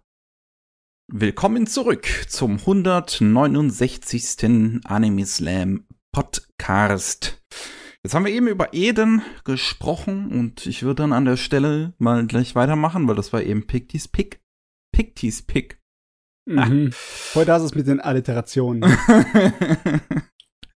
ja, ähm, ich habe noch zwei ältere Serien geschaut, jetzt nicht so alt. Wir sind immer noch zumindest in der ersten Hälfte der 2000er Ui. und ähm, habe zuerst Planetes gesehen. Oh, exzellent. Exzellent. ja, ich habe die Zwei. P-Serien und beide sehr gut. ich habe Planetes jetzt äh, die, die DVD-Box, die es mal in Deutschland gab, ewig in meinem Schrank stehen gehabt. Heute kommt man da nicht mehr so leicht dran und halt noch nie gesehen.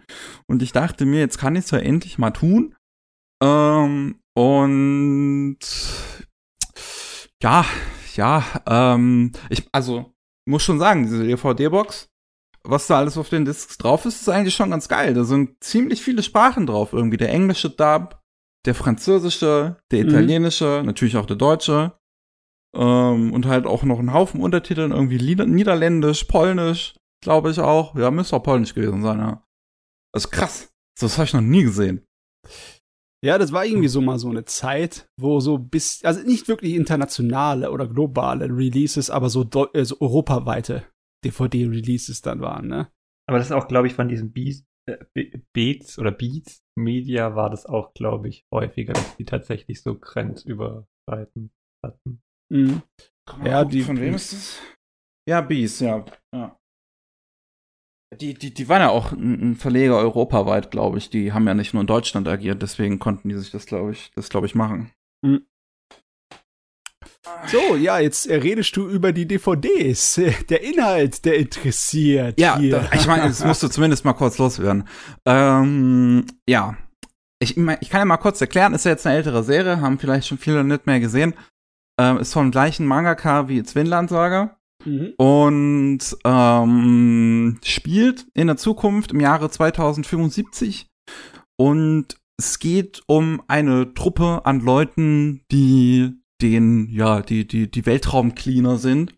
Ähm, weil es halt jetzt mittlerweile so viel Debris einfach in der Erdumlaufbahn gibt, dass es gar nicht mal äh, äh, ja so angenehm ist, da mal so so, so durchzufliegen und ähm, ja, dann Unfälle passieren können und das irgendwie mal, das basiert alles auf dem Hintergrund irgendwie, dass mal eine kleine Schraube, ähm, die ja dann mit einer enormen Geschwindigkeit auf ähm, so einen äh, ähm, äh, äh, Touristentransporter im, im, im Weltall äh, gestoßen ist und dann ist da halt alles kaputt gegangen und ein Haufen Menschen sind gestorben.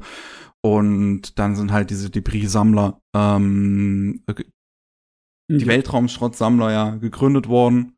Aber in, in der Synchron der Deutschen nennen sie es auch die ganze Zeit Debris. Ja, ist, ist ja. in Ordnung dann, wenn sie es Debris nennen. Aber so ja, wir kennen das Problem ja. Wir haben es ja heute auch schon.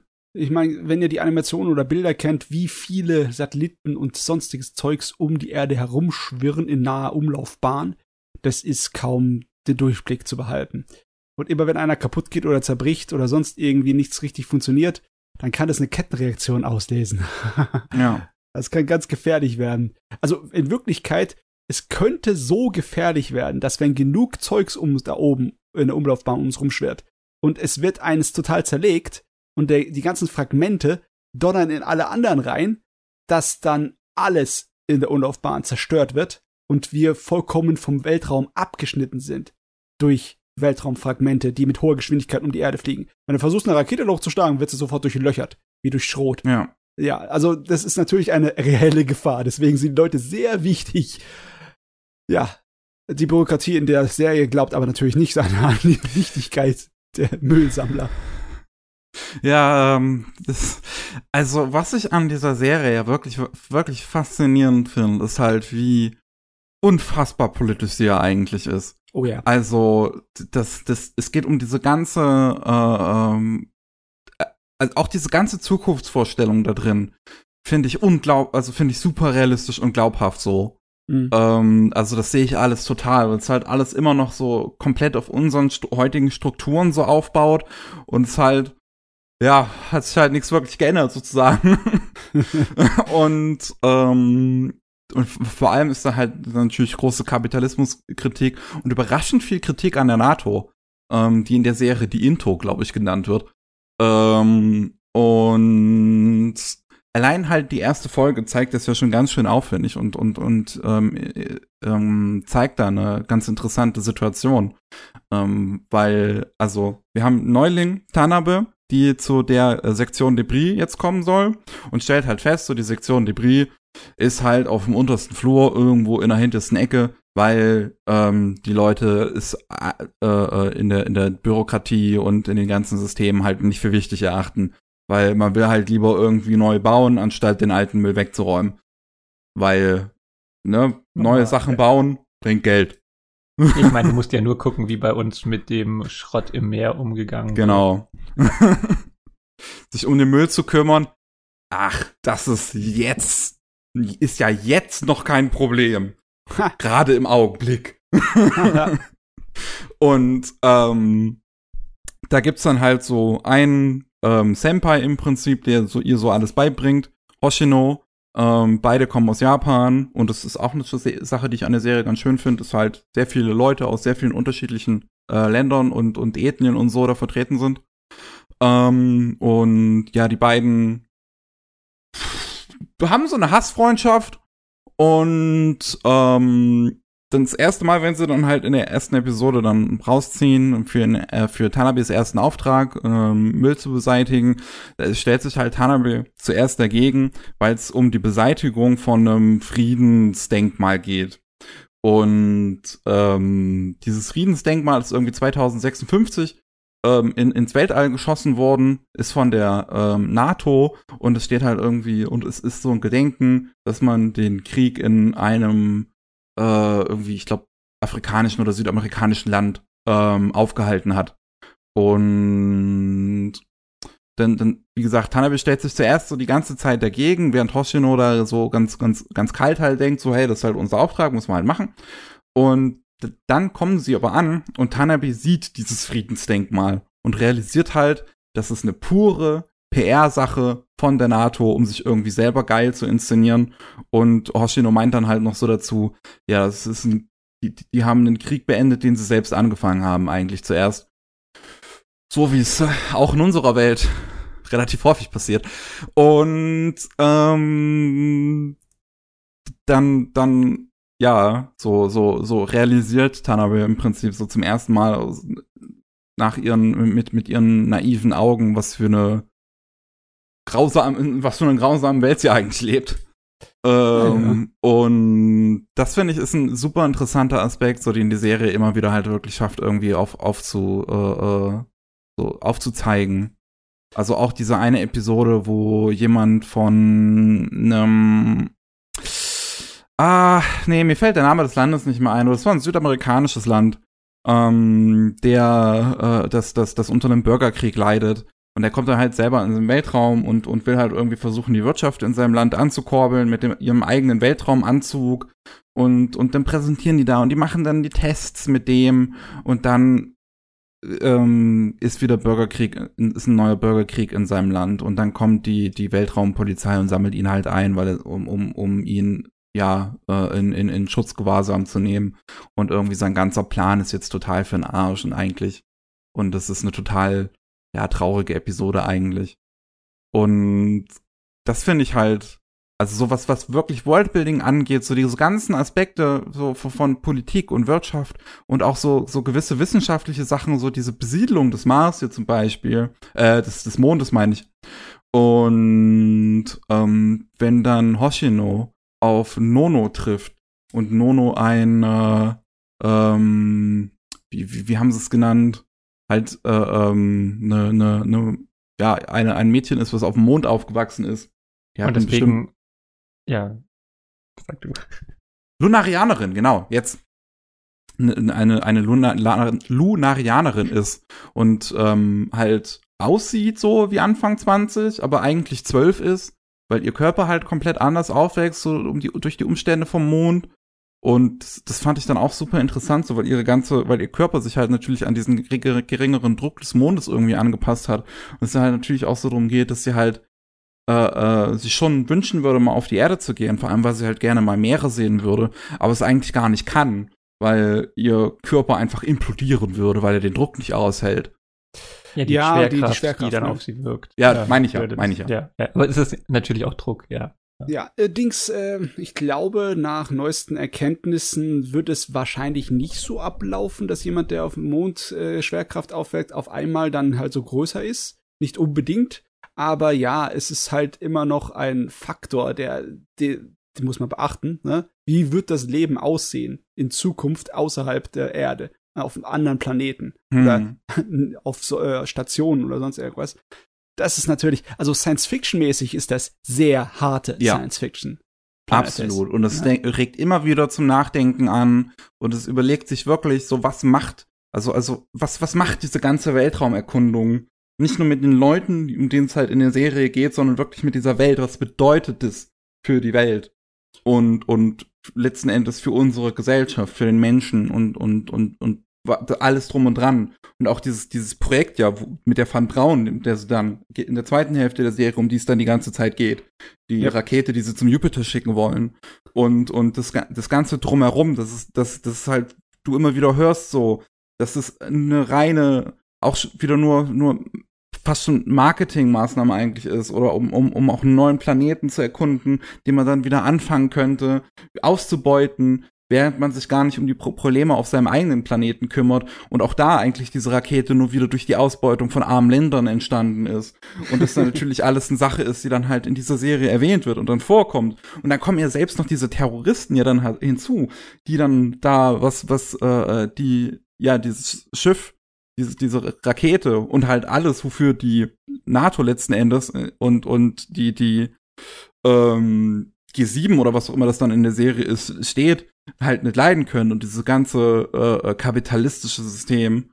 Und das finde ich so spannend, wie das alles aufgegriffen wird, weil es halt auch mit Charakteren gemacht wird, die du am Anfang der Serie kennenlernst, die zu dem Zeitpunkt noch keine Terroristen sind. Mhm. Äh, Charaktere sind sowieso meiner Meinung nach der größ die größte Stärke der Serie. Ähm, ich persönlich, ich habe eine ganz besondere Beziehung zum Anime, weil ich finde den einfach so eine wunderbare Alternativfassung zum Manga. Ähm, Im Endeffekt, der ist sehr nah am Manga in gewissen Bereichen, aber in anderen stellt er auch alles um. Ne? Wie zum Beispiel äh, der, die Reihenfolge der Geschichten im Anime ist ganz anders als die im Manga. Mhm, okay. Erinnerst du zum Beispiel an die eine Geschichte von dem russischen Kosmonauten ne, und seine Hintergrundgeschichte über ihn und seine äh, Frau? Äh, das kam im Manga zum Beispiel ganz am Anfang. Das war die erste Manga-Geschichte. Damit Okay. hat, der, hat Planet Test im Manga sozusagen ge- eröffnet. Ne? Und hier kommt es irgendwie, glaube ich, später, ist irgendwie Episode 16 oder so. Ne? Und äh, ja, der Manga und Anime sind merklich unterschiedlich. Ach, jetzt weiß ich, du meinst die Hintergrundgeschichte von Yuri vom Team, ne? Ja, Ah, okay, ja, ja. Die, also Manga und Anime sind total unterschiedlich, aber trotzdem dasselbe. Und das ist einfach super geil, weil die sich dann im Endeffekt ergänzen. Es lohnt sich, beide mal anzugucken. Es ist nicht so, als wenn du den äh, Manga gelesen hast, dass du automatisch weißt, wie es im Anime läuft. Und andersrum auch. Also du bekommst eine andere Erfahrung. Und ich Und wir haben finde auch super. beide, also der Manga durch die Zeichen, den Detailgrad und die Qualität der Zeichnung, so Ja. eine eigene Note und setzt irgendwie auch so ein, eine Atmosphäre. Und im Anime ist es mehr durch die Musik und so. Der Soundtrack von der Serie ist auch wirklich stark. Ja. Also, ich finde halt gerade so, wie die Serie dann endet, so in den letzten zwei Episoden gibt's so richtig auch irgendwie so richtig künstlerische Momente fast schon. Oh ja. Ähm, Also ich bin sowieso der Meinung, dass die Serie eine einzige Steigerung ist an Qualität im Laufe. Ich habe den Anfang von der Anime-Serie nicht wirklich gemocht. Ich fand die ersten paar Episoden haben mir nicht so gefallen, aber das ist dann, dann habe ich mich dran gewöhnt und dann ging es nur noch aufwärts. Und gegen Ende, da sind einige Sachen, die so toll sind, einige Charakterentwicklungen, wie sie es dann mit der Dramatik verbinden und wo das dann endet, die sind so toll gemacht. Ich finde echt, dass die eine der bestgeschriebenen Anime-Serien ist, die ich gesehen habe und das gilt heute noch. Die Seitdem. Figuren sind auf jeden Fall echt gut. Ja. Ja. Aber wirklich alle. Auch so einfach so Nebenfiguren, ne? Wie die, die Sekretärin von äh, der Ge- Truppe, ne? Die kriegt voll die geniale Hintergrundgeschichte. ja, Ja, die- Wirklich alle Figuren, Matze? äh, okay, okay, okay. ich habe da so eine Gruppe, mit der ich ein bisschen Probleme habe, weil die mir sehr nervig waren beim Sehen. Äh, Du meinst jetzt nicht irgendwie die, die, äh, die alten Ninjas, die auf Doch, dem, genau. die alten Ninjas, die auf dem Mond einen auf Ninja machen, weil sie halt das war so eine weirde Episode. Ja, ich ja, habe nicht verstanden, Schlimmste. warum die in der Serie ist. Ich meine, du brauchst doch ab und zu mal ein bisschen äh, Entspannung. Die Serie ist größtenteils ziemlich ernst, ne? Ja, aber ich finde, die Serie ist halt wirklich am schwächsten so, wenn sie in so eine Comedy-Richtung gehen. Ja. Und das ist ja auch wirklich, das sind ja auch die ersten paar Episoden schon, dass sie noch sehr komödiantisch sind. Und ich halt jetzt nicht ganz wusste, so, so, so, ich konnte jetzt noch nicht so wirklich connecten. Und das ist, und, und, und dann kommt halt mittendrin einfach diese komische Ninja-Folge und es ist so, Ich meine, wenn du auf dem Mond bist, ne, und schon mit einem Sprung, was weiß ich, wie viel Meter in die Luft gehen kannst, dann, ja, dann machst du das auch. Ist natürlich auch nicht, ist natürlich auch nicht 100% realistisch. Ich meine, wer die äh, Filmaufnahmen von der Mondlandung gesehen hat, der weiß, äh, so hoch kannst du nicht springen da. Wahrscheinlich nicht. Aber trotzdem, ist egal. Hauptsache ein bisschen Spaß. Muss auch mal sein. und dann sterben die einfach alle off-camera. Sie sind einfach alle irgendwann tot. ich denk mir so, what? Die sind alle tot?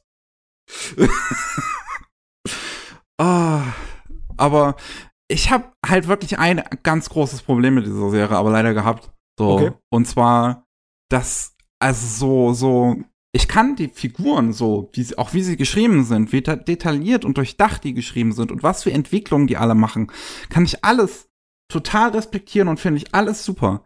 Nur für mich hat's halt ein Problem und das w- wird's halt immer bei so wahrscheinlich auch anspruchsvolleren Serien mitunter äh, äh, durchaus eine Sache sein, die dann vorhanden ist. Es gibt einfach keine Figur, mit der ich halt dann so richtig connecten konnte, v- v- Nicht? aus deren Sicht ich diese Welt betrachten konnte. Und das fiel mir dann schwer, mich dann irgendwie in dieser ganzen Truppe reinzufinden. Aber ich, ich weiß nicht, für mich war das einfach, ne? Tanabe ist das Herz und äh, Hachimaki ist äh, das Hirn.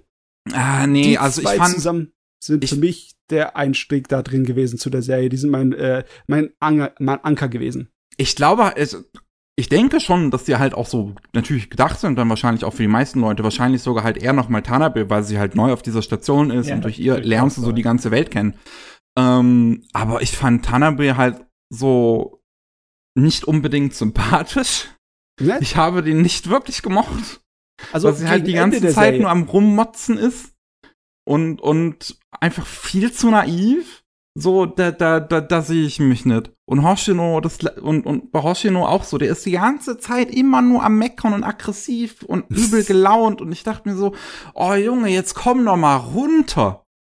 Jetzt Michi, chill das mal. Problem ist, glaube ich, einfach, dass du noch nie Weltraumschrott weggemacht hast und dafür keine Beachtung bekommen hast. Nee, aber ich glaube so, wenn du so Techniker oder so Bau äh, hast, die irgendwie da in ihrem Alltagstrotz sind und dann funktioniert alles nicht und sie müssen es ausbocken äh, und wieder hinbiegen. Ich glaube, das ist schon, da hast du mitunter schon so einen Mods-Ton. Ja, nee, der Ton hat mich überhaupt nicht gestört. Besonders, nee, du, mich, äh, Mickey, die Tanabe, die Ei, die wurde gegen Ende der Serie zu meiner persönlichen Heldin. Die ist für mich, ich pack die in dieselbe äh, li- äh, Ecke wie zum Beispiel Vash the Stampede aus Trigun. Für mich ist das einfach einer meiner Lieblingscharaktere in Anime. Love and Peace. Ja, ja, ja, die ist voll der Held. Da kann ich, das könnt ihr mir sagen, was ihr wollt. Äh, aber, also Miki, du hast nur den Anime gesehen? Ja, Matze, du hast zuerst den Manga gelesen oder zuerst den Anime gesehen? Zuerst den Anime gesehen, dann den Okay. Manga gelesen. Ich glaube, bei mir war es andersrum, ja. Ich habe zuerst den Manga gelesen und dann den Anime gesehen. Mhm. Äh, okay, aber nee, Ja. dann hat es damit nichts zu tun. Okay. ich, so, ich, also auch so, ich weiß halt noch nicht so. so also ich, ich habe mich halt in dieser Serie und wir wir werden halt gleich danach noch, wenn, also wenn ich dann wieder dran bin, über eine Serie reden, wo es das komplette Gegenteil nämlich ist. okay. Hier habe ich mich halt so gefühlt, als würde ich das alles nur von außen betrachten. So, Ah, als wäre ich eine reine Zuschauerin, als würde ich in dieser Welt keinen Fuß darin fassen können, obwohl es so so so so so detailliert eigentlich ausgearbeitet ist. Aber ich habe mich in diesen ganzen Gruppen von Figuren so gar nicht gesehen. So Hm. ich ich also wenn ich auf dieser Raumstation wäre mit all diesen Menschen, würde ich mich mit keinem davon anfreunden. Und da, das ist, glaube ich, so das, das, das Problem dann für mich auch, dass ich da nicht so, so, so ganz connecten konnte. So gerade wenn es dann vor allem die Geschichten noch mal persönlicher werden in der zweiten Hälfte und es irgendwie so um Hoshinos Selbstfindung geht, wo ich, wo ich mir dann halt auch so dachte, so bei dieser ganzen zweiten Hälfte habe ich mich die ganze Zeit ge gewundert und gefragt, so warum, warum legt ihr auf einmal so einen großen Wert darauf, in, äh, mit der Van Braun fliegen zu wollen? Er hat doch sein Leben gehabt, er hat sich doch was aufgebaut. Wieso denkt er auf einmal, dass das das Ding wäre, dass das jetzt seine letzte Chance in seinem Leben ist, sozusagen? Und ich meine, ich kann, also, also ich, ich, ich sehe schon, wie das, ich sag mal, storytechnisch versucht wird zu erklären, weil er ja vorher dieses, äh, äh, äh, diese, diese Angststörung entwickelt hatte, als er halt einmal alleine im Weltraum gedriftet ist und es ihm ja geholfen hat, den, äh, den, den, den, ja, Antrieb ähm, der Van Braun zu sehen, als er noch im Bau war. Und, und er dann sozusagen wieder seinen Sinn im Leben gefunden hat und, und, und diese, diese mentale Krankheit so ein bisschen überwinden konnte dadurch. Und aber wie krass, also wie vernarrt er dann ist letzten Endes in die Van Braun, fand ich wirklich komisch.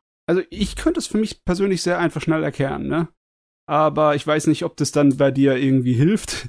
Also ich kann das nachvollziehen mit dieser Ambition, einmal in seinem Leben was Großes zu erschaffen oder was etwas, was größer ist als, als, als man selbst, das einen überleben würde, weißt du? Wie zum Beispiel einen superben Roman zu schreiben, der dann irgendwie noch nach deinem Tod gelesen wird oder so etwas. Oder einen Film zu machen, den die Leute noch Jahrzehnte drüber sprechen oder der irgendwie Einfluss hat auf die anderen Filme. Das kann ich vollkommen nachvollziehen, dass der so etwas haben möchte. Besonders weil halt das äh, Müllsammeln halt als eine nicht wirklich ehrreiche Sache ist in der Gesellschaft dort, ne? Obwohl sie unglaublich wichtig ist. Aber das ändert ja nichts daran, ne? Er sieht halt die eine Chance für sich als Kosmonaut und Wissenschaftler, was in der Weltfahrt zu machen, das Geschichte macht. Ne? Und da kann ich es nachvollziehen, dass der da Aber es geht halt gleichzeitig total gegen seinen moralischen Kompass. So, weil, weil diese ganze, weil er ist ja eigentlich an sich super so Kapitalismus, so, so kritisch gegenüber dem Kapitalismus und dem ganzen äh, Staatswesen, ähm, die noch auf der Erde existieren und, und, und kriegt ja dann mit, was in der Hintergrund vorgegangen ist, so von, äh, beim Bau der von Braun und das hat ihn ja dann auch ein Journalist versucht, darauf anzusprechen. So, hey, hast du schon gewusst, dass hier äh, so und so viele Menschen beim Bau der von ja. Braun gestorben sind und so weiter und er ignoriert es einfach. Ja, ja, das, man sieht ja auch in der Serie, wie das ihn aufreibt. Das ist ja auch dann sozusagen äh, der, der Klimax, also der Höhepunkt von seinem Arc da. Äh, aber du, ich kann, ich, ich kann das nachvollziehen, ne? Dass du etwas äh, erreichen willst, egal was es dich kostet. Aber dann merkt er halt, dass egal was es dich kostet, nicht unbedingt der beste Weg ist, ne? Und ich, ich fand das nachvollziehbar. Also ich fand das gut. Äh, nur, ja, äh, ich, ganz ehrlich, wenn du da halt eher so das Gefühl hast von einer Art von Doku-Drama bei der Erfahrung von Planetis, dann ist das ja auch nicht schlimm, ne? Das muss ja nicht unbedingt gleich resonieren. De de definitiv. Also ich finde, mein, mein Eindruck von der Serie ist definitiv im positiven Bereich so. Ja, Also Äh, äh, schon, schon die, weitaus positiver als, als jetzt irgendwie was Negatives ich da jetzt dran auszusetzen hätte. Ich hab mir nur halt die ganze Zeit beim Schauen gewünscht im Prinzip, dass ich es mehr mögen könnte. Dass du mitfiebern könntest, ne? Ja. Ajo. Ja, also ich glaube auch, dass dieser Einstieg im Anime nicht unbedingt ganz ideal ist, weil irgendwie soll man ja quasi mit Tanabeda reinkommen und irgendwie wirkt es am Anfang so ein bisschen Slice of Life mäßig, bevor man dann am Ende der Folge merkt, okay, da kommt da noch mehr. Das ist an Mhm. sich eigentlich gut, aber ich kann schon auch verstehen, dass man nicht sofort da irgendwie eine Verbindung hinkriegt und ich glaube, ich weiß gar nicht, ob ich das beim ersten Sehen des Animes bei mir so funktioniert hat. Dann auch. Oder. Weil ich weiß auf jeden Fall, ich habe den Anime damals dann nach der Ninja-Folge pausiert und dann äh, irgendwie später, später nochmal äh, neu gestartet dann so. Und ich wusste ja schon eigentlich, was passiert. Oder so grob. Ähm, und beim zweiten Mal hat es dann für mich besser funktioniert. Aber ich glaube tatsächlich, dass der Einstieg besser hätte sein können für jemand, der es noch keinen Kontakt damit gehabt hatte. Ja, also ist wirklich die ersten sieben oder acht Episoden sind nicht so prickelnd. Ich hab's auch, ich hab's noch vor den Ninjas mal pausiert gehabt dann und irgendwann später dann zu Ende geschafft. Es, es lohnt sich halt da ein bisschen durchzuhalten. Aber ja. Aber äh, dann ist halt natürlich, dass du nicht unbedingt dann, also wenn du es dann halt durchschaust, äh, wie Miki dann am Stück und nicht nochmal zurückgehst, ist vielleicht dann auch einfach tatsächlich diese Bindung nicht so emotional, wie wenn du es dann halt irgendwie trotzdem, weil allein durch die Wiederholung ja klar. schaffst du wahrscheinlich trotzdem eine intensivere Beziehung zu den Figuren aufzubauen, obwohl nicht mehr da ist als beim ersten Sehen. Das ist wirklich wahr. Es ist wirklich Zeit macht viel aus. Auch wenn ich zum Beispiel bei Harlock 42 Episoden geguckt habe, da ist inhaltlich so viel weniger drin wie in den 26 von Planetis. Aber einfach weil du halt Zeit verbracht hast mit den Figuren und äh, Abenteuer erlebt hast, äh, bleiben sie dir so, ja, wachsen sie so ein kleines bisschen ans Herz, ne? Auch wenn es, ja, wenn es nichts Besonderes war, reicht es schon, einfach nur Zeit zu verbringen mit den VCs. Ah ja. Ja. Ja.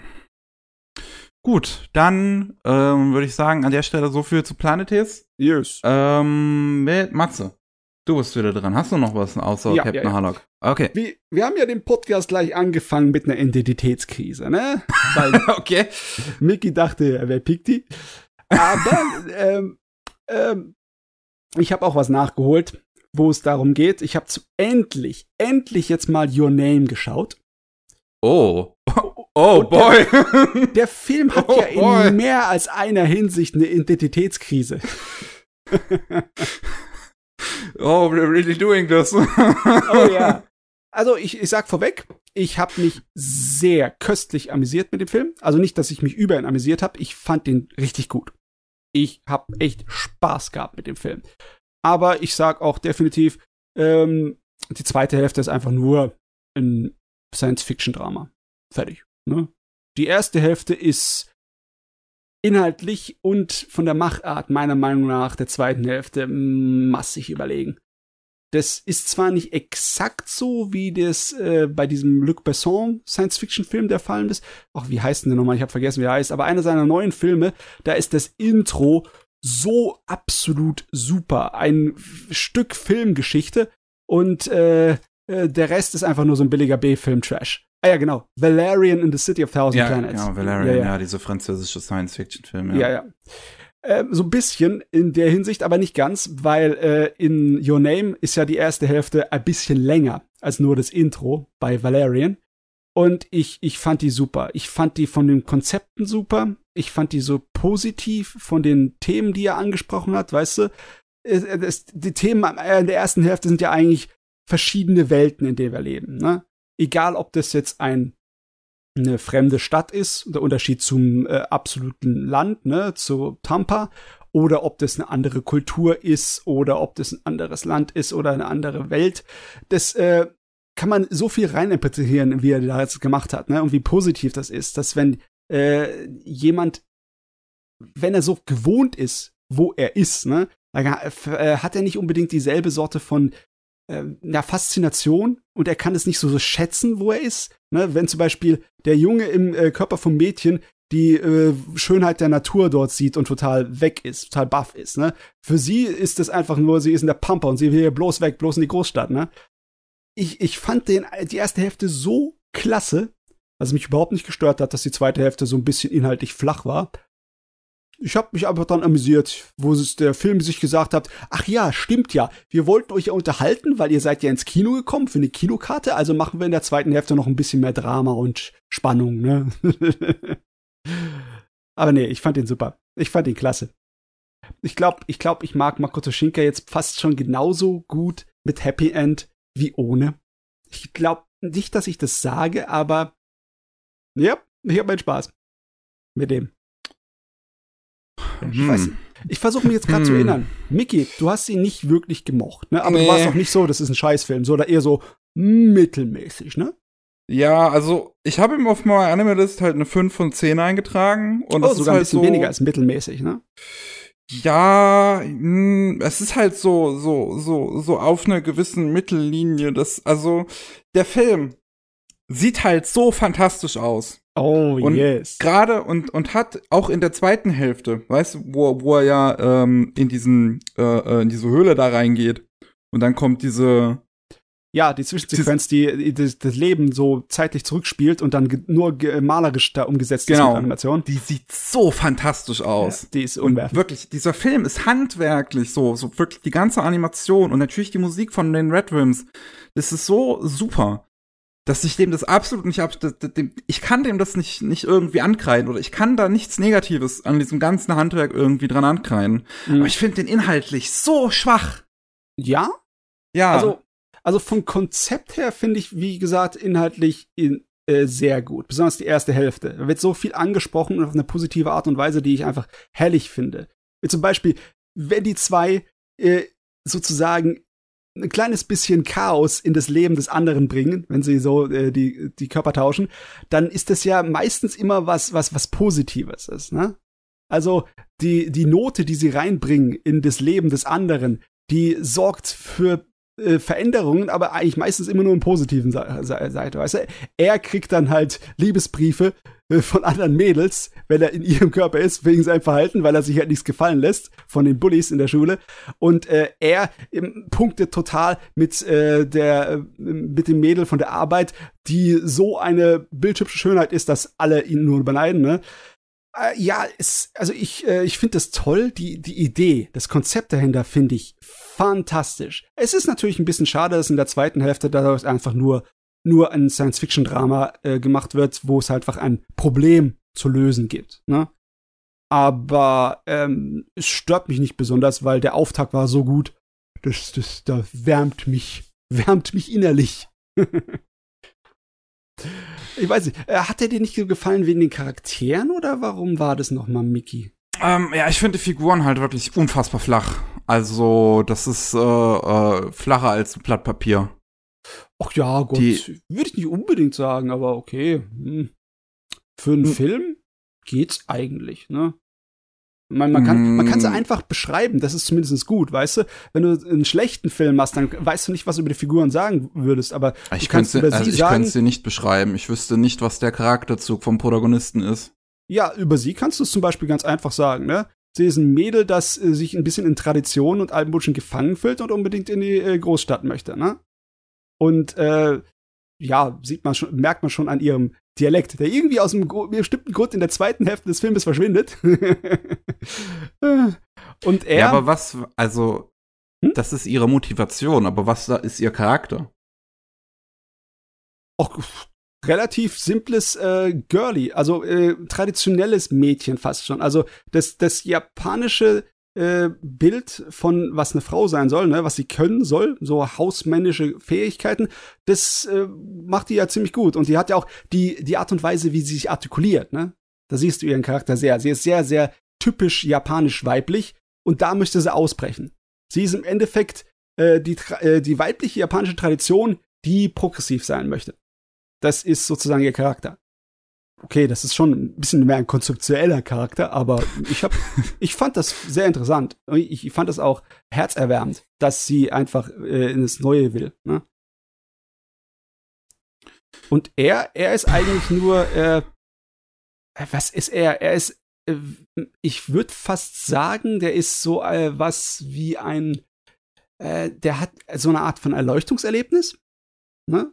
Und dann äh, die Suche, die er macht nach, äh, nach ihr und nach ihrem Schicksal, das ist so äh, ein kleines bisschen so gleichzusetzen wie eine Suche nach sich selber. Und ich, äh, ich fand Suche nach seinem Charakter.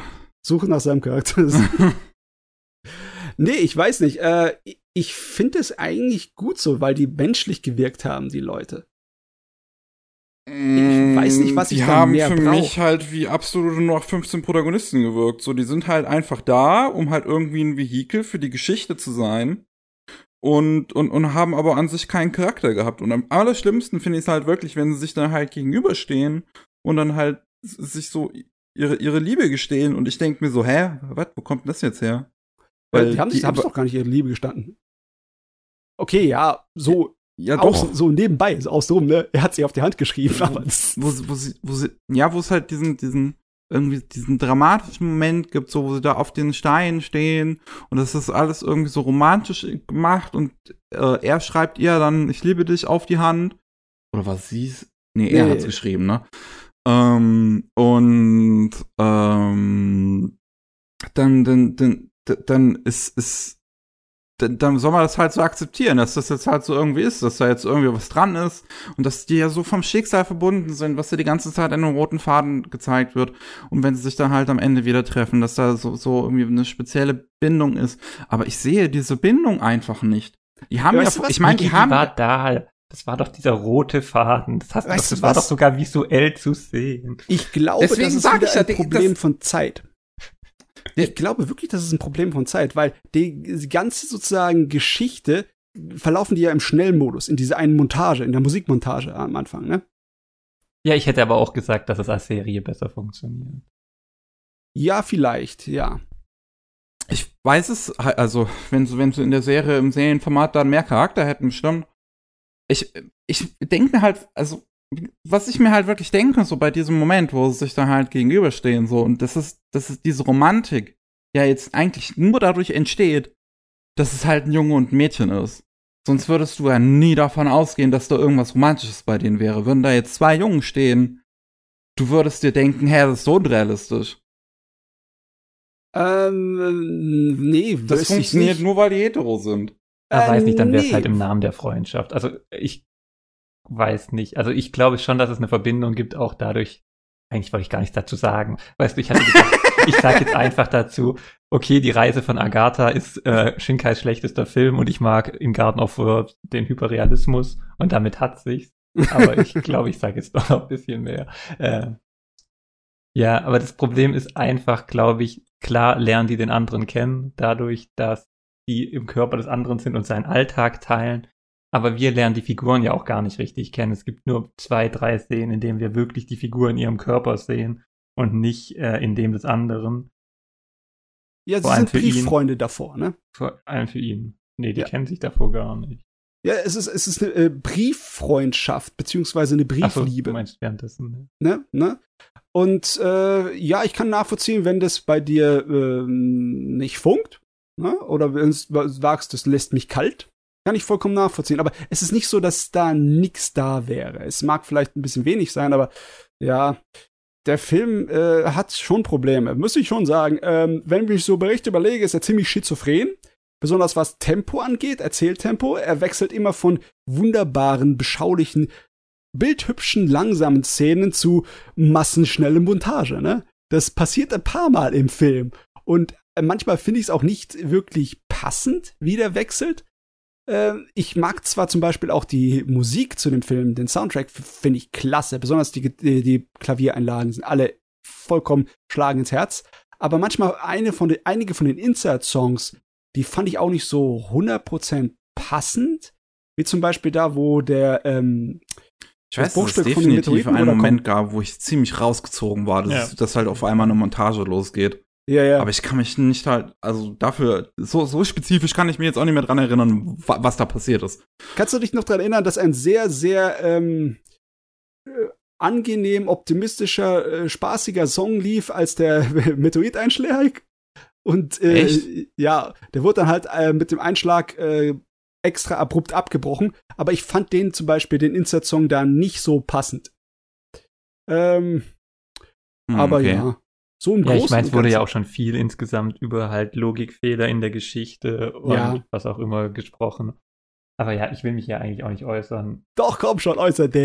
Weißt du, meine 4 Plus auf Mal ist, glaube ich, der Punkt, an dem ich am meisten überhaupt für alles, was ich je zu Anime gesagt habe, kritisiert wurde. Ui, okay. Auf diversen ne? und immer Das finde ich interessant, ja. Und es hängt immer an diesem Punkt. Ich weiß nicht, aber ich glaube, das ist ah, auch bestimmt auch bei dem Corona-Video, oder? ja unter anderem ja. Ah. aber auch davor schon, äh, als ich einfach auch gesagt habe, dass es mich nicht sonderlich anspricht und ich viele Sachen irgendwie nicht so gut finde und Kata hat auch ganz schön ähm, Gegenwind gekriegt.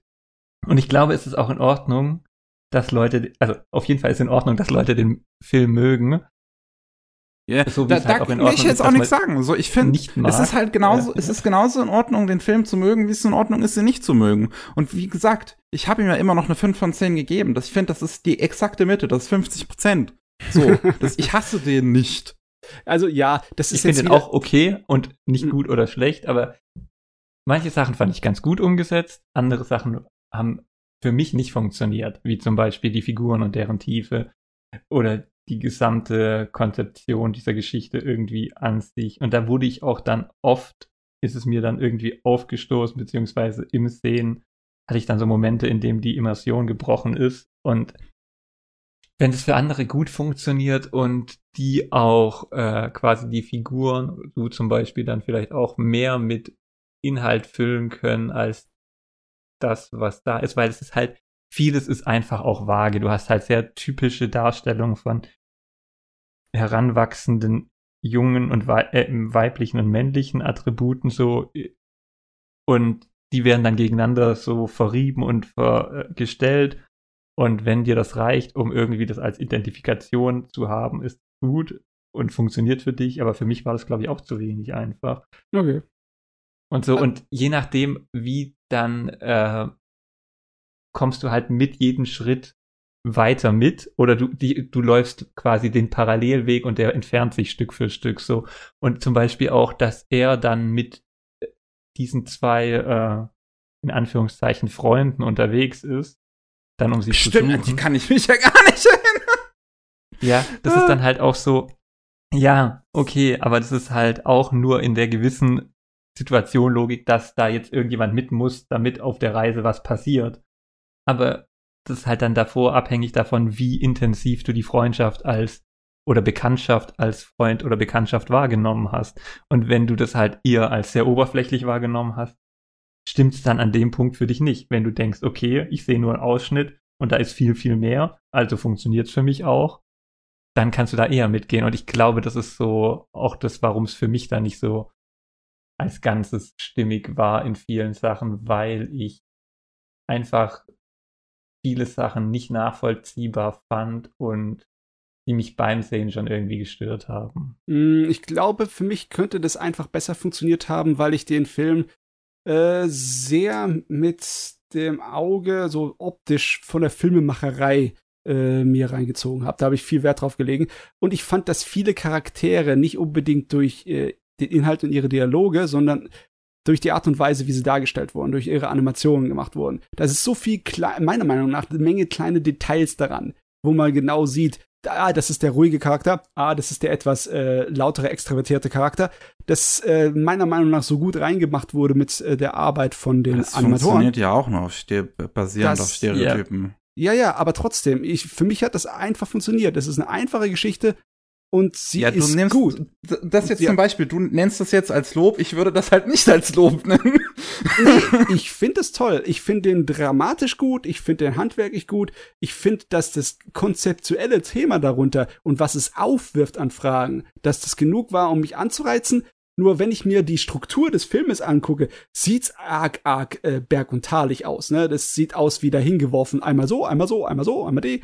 Und dann sich erinnern, ach ja, wir haben ja noch ein bisschen Spannung herzubringen. Und ich bin froh, dass es am Ende für mich funktioniert hat. Aber ich kann auch verstehen, wie, ein, äh, wie man da so ganz einfach rausgeschmissen wurde und dann einfach nicht mehr reinkommt in den Rhythmus. Weil ähm, das ist einfach so, als wird der Film versuchen, dich abzuwerfen von der, von der, vom Pferderücken. Ne? ah ja. Ach ja. Ich hätte nicht gedacht, dass wir das hier nochmal, dass wir, dass wir, dass das heute passiert, diese, dieses Gespräch. Ah ja, Ist jetzt habe ich mir so lange aufgehoben. ja. Kann Irgendwann diesem ist, Film nicht entkommen.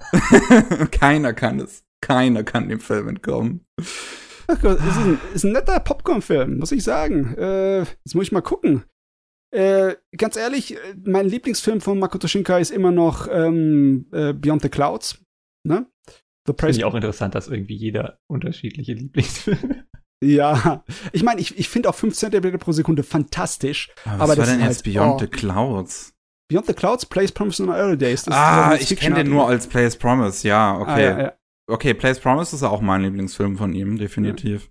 Und das ist halt eine Sache, die ich dann halt umso schade halt einfach nochmal bei Your Name finde. Weil ich halt Makoto Shinkai vorher als Regisseur wirklich sehr gemocht habe. Und ähm, sein Stil, halt besonders wegen seinem halt wirklich eher ruhigen und langsamen Stil. Und das sowas wie halt Place Promised oder äh, Voices of a Distant Star oder äh, äh, hier das mit, mit, mit dem Schuhmacher. Ähm, Words. Genau, Ja. Garden of Words. Das sind ja alles sehr langsame, sehr ruhige Filme, die sich Zeit lassen. Und dann kommt halt Your Name und fühlt sich halt an wie so ein richtig typischer Hollywood äh, Romcom-Ding. er, hat, er hat eine von den typischen Makoto Shinkai langsamen ähm, Phasen drin, ne? Wo sie Ja. halt zu dem Schreien Ah. gehen. Ah, okay. Ja. Weil diese Zugfahrt-Parallelisierung ist auch so, glaube ich, eher typisch für ihn. Dann. Ja, ja, das auch ein bisschen. Aber das, ja, ähm, da habt ihr schon recht. Das ist nicht, ist etwas untypisch für die Shinkai. Aber Oder ich mein, beziehungsweise- Ich finde ja. auch so, er hat ja dann, er hat versucht, seinen Ghibli-Film zu machen mit Agatha. Dann, ich weiß nicht, den neuesten habe ich noch nicht gesehen, aber der geht ja auch noch mal ein bisschen in eine andere Richtung. Also, ich glaube, das, was er handwerklich machen kann, kann er. Und deswegen finde ich zum Beispiel, find, für mich funktioniert Garden of Words am besten, weil der am stärksten über die Animation funktioniert. Und ich finde, das ist der Teil, den er am besten kann. Mhm. Aber klar, das ist nicht das, womit du ein großes Publikum begeistert. Und deswegen ist vielleicht die Orientierung an populärere Erzählweisen nachvollziehbar und hat irgendwie für bei Your Name ja auch für ihn sehr gut funktioniert. Ja, ja. deswegen. Vergesst Also, mal ja. ab und zu mal, dass Your Name ein riesengroßer Kassenschlager war. Aber ich glaube, das ist auch nochmal ein Punkt. Du siehst ihn jetzt und ich habe ihn zum Beispiel gesehen im Kino, nachdem er schon quasi die Nummer eins war. Und dann ist, glaube ich, auch so die implizite Erwartungshaltung nochmal eine andere. Ja, ich habe ihn geguckt, als ich ihn schon völlig vergessen hatte. Und die Rest der Welt auch. Und das ist gut so. das ist gut so. Oh, Junge. Piggy, ja. hast du noch was? Sollen wir über den anderen äh, P-Film auf deiner Liste reden? Der Film ist es ja nicht. Äh, Serie, Entschuldigung. Ist ja eine Serie, ja. Ähm, Noch genau. ein P. Gebt euch das P. Potenziell Beste. Uh. das war tatsächlich, also ich habe auf My Animators diese Funktion von wegen Plan to Watch nutze ich nicht so häufig, sondern nur für Titel, wo, die ich mal so zufällig entdecke und mir denke, uh, den will ich dann doch mal im, im, im näheren Gedächtnis behalten. Und auf dieser Liste stand sehr, sehr lange Paradise Kiss. Und Uh. ja, weil ich halt den Piggy eingeladen habe und der den auch zuletzt gesehen hat, dachte ich mir, okay, gucke ich ihn mir auch an. Und war sehr begeistert, muss Darf ich ich was sagen. einwerfen? Ich Ja. habe ihn, glaube ich, jetzt zuletzt zum dritten Mal gesehen und ich habe auch den Manga gelesen. Also Oh bin Mann. sehr ihr- großer Fan, weil ich weiß nicht, Ayasawa kriegt's einfach in den meisten ihrer Werke wirklich hin, so Figuren und deren Stimmung zu setzen und es passend erscheinen zu lassen für mich. Und deswegen, ich weiß nicht, ich, ich mag sie und ich mag ihre Mangas und die Adaptionen sind eigentlich auch immer gut und Paradise Kiss ist halt die beste Adaption von ihren Mangas, so vom Niveau her. Das ist mindestens so gut wie die Mangas. Ja, weißt du, ich, ich bin mal ein gigantischer Fan von ihr gewesen. Ich kann es ganz nachvollziehen, dass sie Nana damals auf Pause gesetzt hat, weil sie musste irgendwie ins Krankenhaus für irgendwas. Ich weiß nicht was, aber ähm, sie hat halt danach nie wieder weitergemacht. Im Endeffekt, ich glaube, sie ist auch schon, äh, ja, die macht nicht mehr im Manga. Das ist jetzt über zehn Jahre her, seitdem Nana auf Pause gesetzt wurde. Aber ich und- glaube, war es nicht auch so, dass sie tatsächlich auch halt einfach Folgekrankheit ist und seitdem immer noch krank und quasi eigentlich nicht mehr zeichnen kann dadurch? Das weiß ich gar nicht. Wie gesagt. Aber auf jeden Fall, es ist schade, weil da sind eine ganze Menge Sachen, die sie gemacht hat, die absolut umwerfend sind. Ne? Was Shoujo-Manga angeht, ist sie wahrscheinlich eine der Königinnen. Die kann man nicht vom Thron stoßen, da, was das angeht. Ich muss aber dazu sagen, was Paradise Kiss angeht, ne, den habe ich einmal gesehen, damals, kurz nachdem er rauskam, seitdem nicht mehr. Ich kann mich nicht mehr so gut dran erinnern. Ihr seid viel firmer, also was das angeht hier, das Thema. Ja, also Miki, ja. ähm, es, es geht erstmal in Paradise Kiss, es geht um ähm, Gott, wo, wo fängt man da am besten an? ähm, äh, äh, Yukari ist ein ähm, junges Mädchen, ist irgendwie in der letzten Klasse auf der Highschool und ähm, weiß noch nicht so ganz, was sie mit ihrem Leben anfangen will. Und hat einen Jungen in der Schule, auf den sie steht. Und eigentlich, ja, halt, wie gesagt, relativ typisches Mädchen. Ähm, und ich überlege gerade. Darf ich kurz anfangen? Ja, schreibst du vielleicht mal gerade. Der erste Satz, den sie sagt, ist, diese Stadt hängt mir zum Hals raus und liest dabei The Catcher in the Rye von J.D. Salinger, was für mich die beste oder zumindest eine der besten äh, symbolischen Prä Referenzen ist in Anime überhaupt.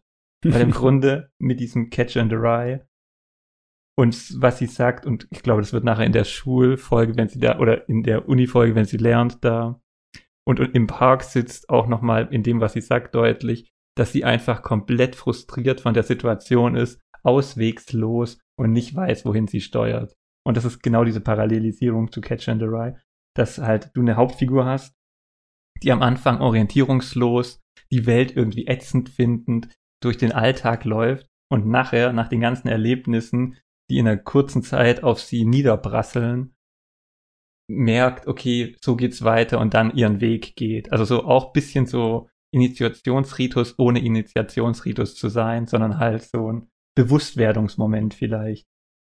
Und im Grunde, diese erste Szene nimmt es so vorweg, was dann eigentlich passiert. Genau. Deswegen ist es eine meiner Lieblingsreferenzen, weil es halt in sich super stimmig ist und ist auch im Manga so drin. Aber ja, wir haben Yukari, die dann irgendwie durch Zufall von einem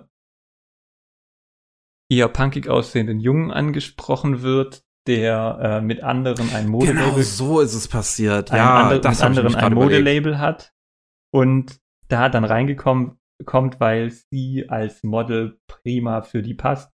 Und die sind alle noch auf der Schule oder auf der Uni, ist glaube ich dann, und machen da ihre Kunst und haben aber parallel so ein Modelabel. Und dann kommt sie einfach in so einen kunterbunten Haufen von Figuren, die alle unterschiedlich sind, alle extrem gut ausgearbeitet für uns Zuschauende und gleichzeitig aber auch alle irgendwie mit ihren Ticks und Eigenarten so realistisch und nahbar wirken, dass man sich im Gegensatz halt vielleicht zu vorher Planetus da sofort gut reinfühlen kann. Und das Ganze, finde ich, wirkt auch einfach vom Erzählweise und wie es erzählt wird, sehr erwachsen.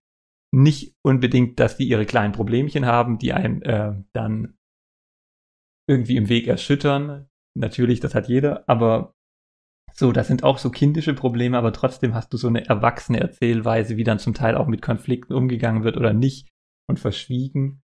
Und auch zum Beispiel Sexualität spielt hier eine Rolle, was so auch selten ist.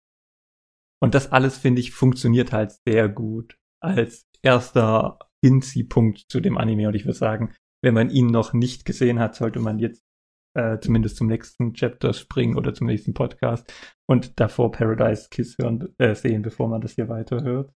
Aber du kannst gerne auch weitermachen. Spoily, spoily, heute, heute. Ja, also. Ja, nee. Ich wollte nur ganz kurz sagen, für mich war es nicht unbedingt der Inhalt, für mich war es der Stil, der mich angezogen hat, weil da protzt die Serie auch mit ohne Ende. Hey, hey, hey. Oh ja, stimmt. Ja. Definitiv, ja. Also sie hat auch einen sehr schönen Stil. Ähm, aber um, auf den habe ich teilweise auch gar nicht so, so, ich sag mal, so geachtet, weil ich diese Figuren in der Serie absolut großartig finde. Ich finde wirklich, diese ganze Paradise Kiss Truppe, ich, da, fühlt sich an wie meine Twitter-Bubble.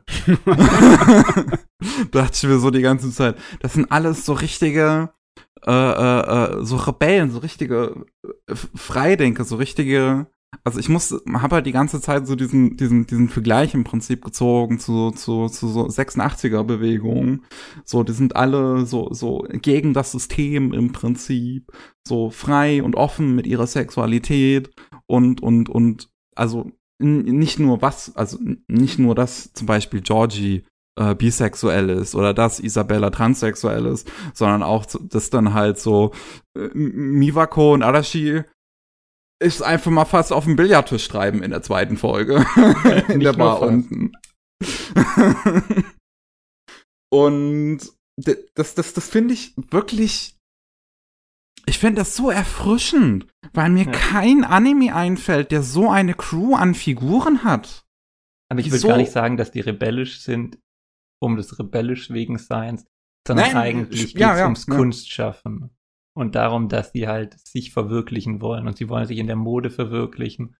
Und irgendwo ist dann auch so eine Parallelisierung vielleicht auch mit dem Kunstwerk selbst und mit Manga und Anime schaffen, dass du halt, du musst dein Produkt machen und irgendwie drehst du auch dabei hohl und versuchst dieses Produkt, in dem Fall halt Kleider zu machen, nach deinen Überzeugungen, nach deiner Projektion steckst da alles rein nur damit du dann halt das präsentieren kannst und weißt das Ergebnis nicht.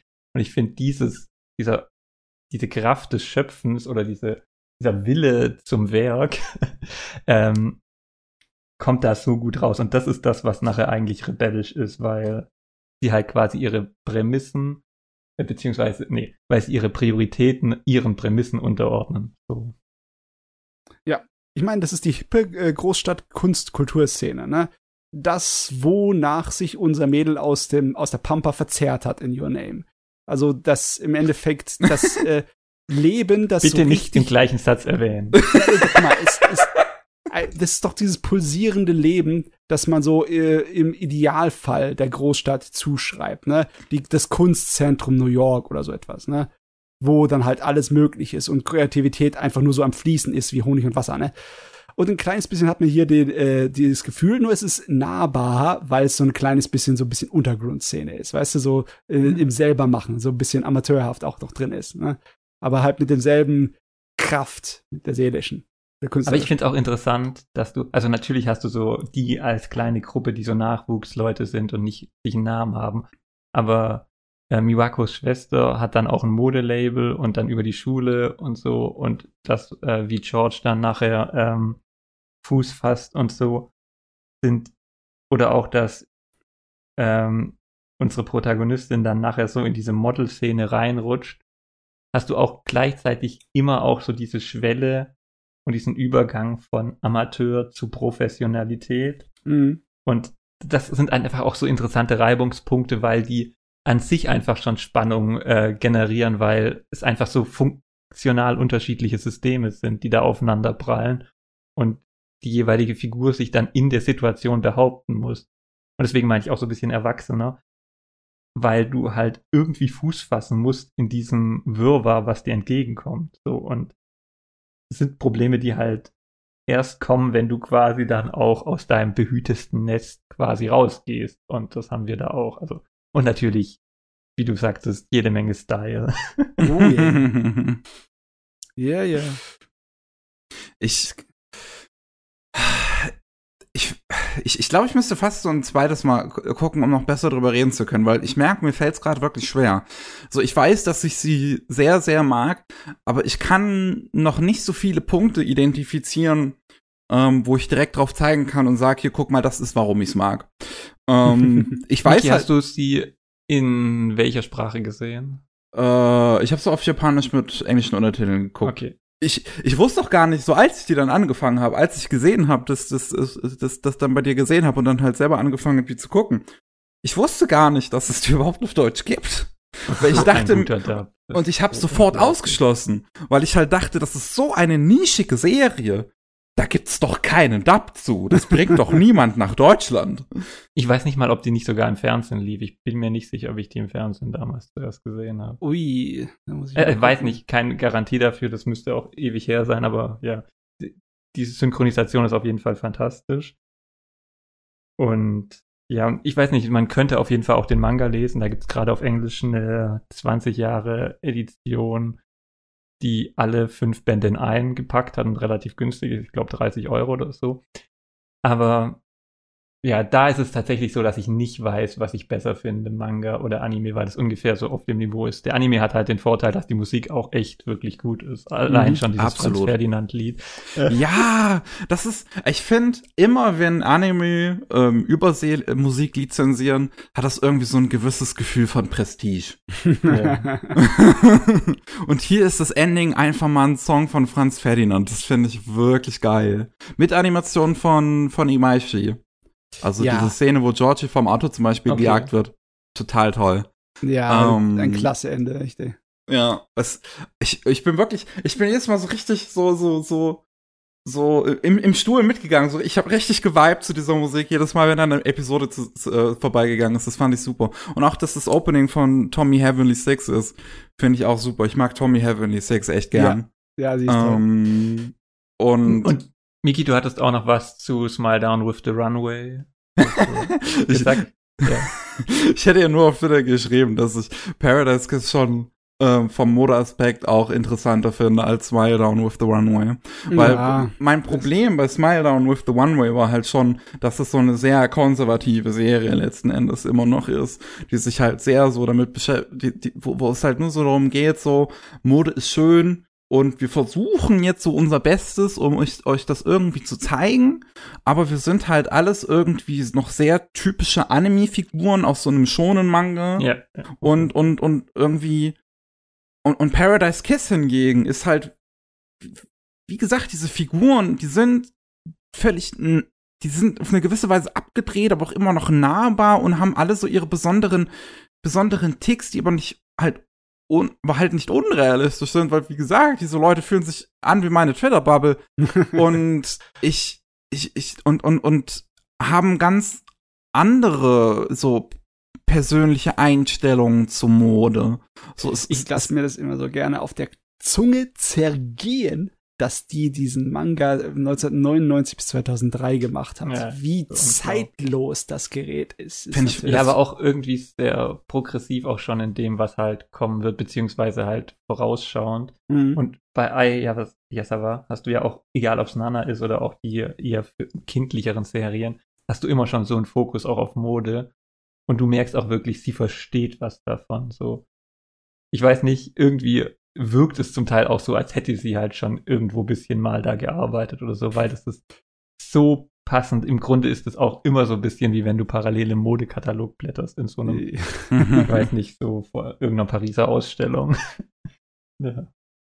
Und ich muss auch wirklich sagen, ich mag, also in dieser Serie gerade Georgie, finde ich, ist ein super Charakter. Und das ist halt auch tatsächlich so jemand, wo ich die ganze Zeit so, also, so immer am Hin und Her bin. So im einen Moment finde ich ihn total toll und, und, und, und, und super und denke mir so, oh, Georgie, du bist so ein, ein toller Hengst. Im anderen Moment denke ich mir, Alter, was bist du für ein Arschloch? und das, das, das, die, ist die ganze Zeit so ein, ein, ein Hin und Her, ist so ein ambivalenter Charakter und trotzdem. Aber eigentlich hast du das mit den vier jüngeren Hauptfiguren alle. Ob das Miwako, Yukari, ähm, wie heißt äh, unser Musiker? Arashi. Genau. Eigentlich sind alle zu gewissen Zeiten verhalten sie sich ziemlich bescheuert. So Teenie-Trotz-mäßig. Ja, sie haben Zeiten- alle so ihre bescheuerten Momente, aber Georgie ist halt so wirklich derjenige, wo ich mir am meisten dachte, dass er schon schwierige Einstellungen auch teilweise hat. So, also Nee. jetzt nicht, nicht, nicht irgendwie von einer moralischen Sicht oder so, sondern halt, sondern einfach teilweise, wie er versucht, zum Beispiel Yukari irgendwie Dinge beizubringen. Finde ich, ist manchmal, da ist er ein sehr komischer Mensch. Das ist auch das Schöne an der Serie oder am Manga. Du kriegst beides Mal quasi auch die Hintergründe und gezeigt, warum er so äh, sozial seltsam funktioniert und solche Ansichten hast durch die Erzählung selber äh, vermittelt und kannst die Figuren glaubwürdig nachvollziehen. Und Ja, ja. ja, das ist einfach ist wirklich ein sehr rundes Bild und ich weiß gar nicht, was ich mir mehr wünschen würde von dieser Serie. Ich habe sie, glaube ich, mit 8 von 10 bewertet. Aber es ist wirklich eine meiner Lieblingsserien, so bestimmt Top 20, keine Ahnung. Aber es, irgendwie fehlen mir manche Sachen. Ich glaube, es hat so ein paar Sequenzen, die mir zu lange dauern oder zu verworren sind, zu viel hin und her. Und so, und zum Beispiel die Modenschau am Ende, da ist mir ein bisschen zu viel Gewicht drauf, obwohl die super inszeniert ist und so. Aber das sind halt so Kleinigkeiten eigentlich und so die Grundstimmung ist, glaube ich, mit eine der Serien, die ich wirklich am liebsten mag. So einfach. Schöne Welt. ich muss aber halt wirklich sagen, ich finde, also ich war beim Schauen wirklich überrascht, wie gut Isabella als Charakter gehandelt ist in der Serie. Weil ja, da wollte ich dich auch fragen. Ja.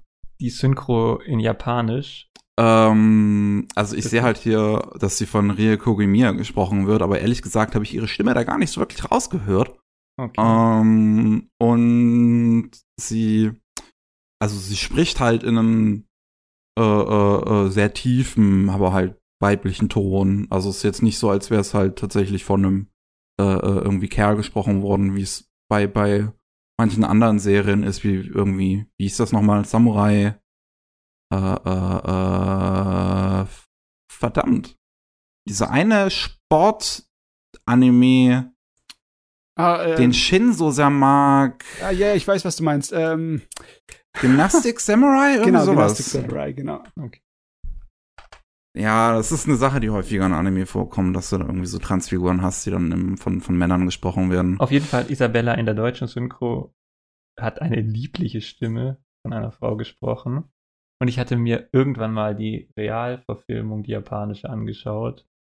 Und da Oh war Gott. halt eindeutige Männerstimme und die Realverfilmung ist allein auch von dem, also der Stil, der im Anime und Manga so zelebriert wird, das kannst du halt gar nicht so äh, real inszenatorisch machen, Mhm. außer du hast ein super Budget und da fällt es halt flach. Aber ja, im Anime finde ich auch super gut dargestellte Transfigur. Ich glaube, meiner Meinung nach die beste, die ich gesehen habe, weil ich halt viele von den anderen auch nicht so ernst nehmen kann. Und Isabella ist halt einfach als Figur in dieser Welt komplett integriert mit Ja. Den kleinen Schwierigkeiten oder großen, die es dann jeweils halt gibt. Aber eigentlich merkst du halt, glaube ich, am Anfang gar nicht, dass sie trans ist. Und ich finde, das ist so der Grad von Inklusion, die eigentlich zum Teil erstrebenswert ist. Mhm. Und es gibt halt nur wirklich eine Sache. Also in der ersten Episode halt, wie es dann, wie es gehintet wird, so dass sie trans ist, finde ich halt ein bisschen schwierig einfach, weil ähm, also das ist wo wo Yukari ähm, äh, sich doch dann entscheidet, halt zu Paradise Kiss zu gehen und mal die Klamotten anzuprobieren. Und äh, Mivako dann meint, ähm, ja, dann lass mal in den Hinterraum gehen zum Umziehen. Du willst doch dich sicherlich nicht vor den Jungs umziehen. Und ähm, Yukari wiederholt dann so, Jungs? Fragezeichen, weil es halt im Plural ist. Ah. Weil ich eigentlich davon ausging, dass Georgie auch im Raum wäre, aber vielleicht erinnere ich mich da falsch und es war nur Arashi. Ähm, und dann schwenkt die Kamera, während sie halt dieses Jungs Fragezeichen, das ist so, äh, so nochmal in, in Fragestellung wiederholt, auf Isabella.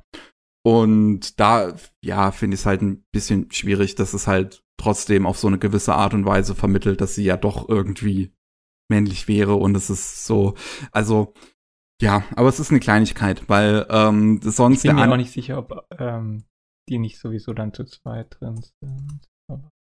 Aber, Was meinst du jetzt gerade mit ähm, zu zweit drin?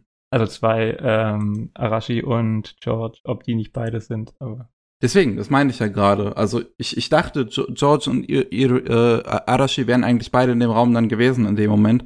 Bin ich mir halt jetzt gerade nicht sicher. Ähm, aber selbst das halt, dieses Jungs, also dass sie halt so, ne, ja, dass ja, sie das nochmal wiederholt und dann die Kamera auf Isabella wechselt, ist ja eigentlich ein klarer Indikator für das, was da an der Stelle gedacht war.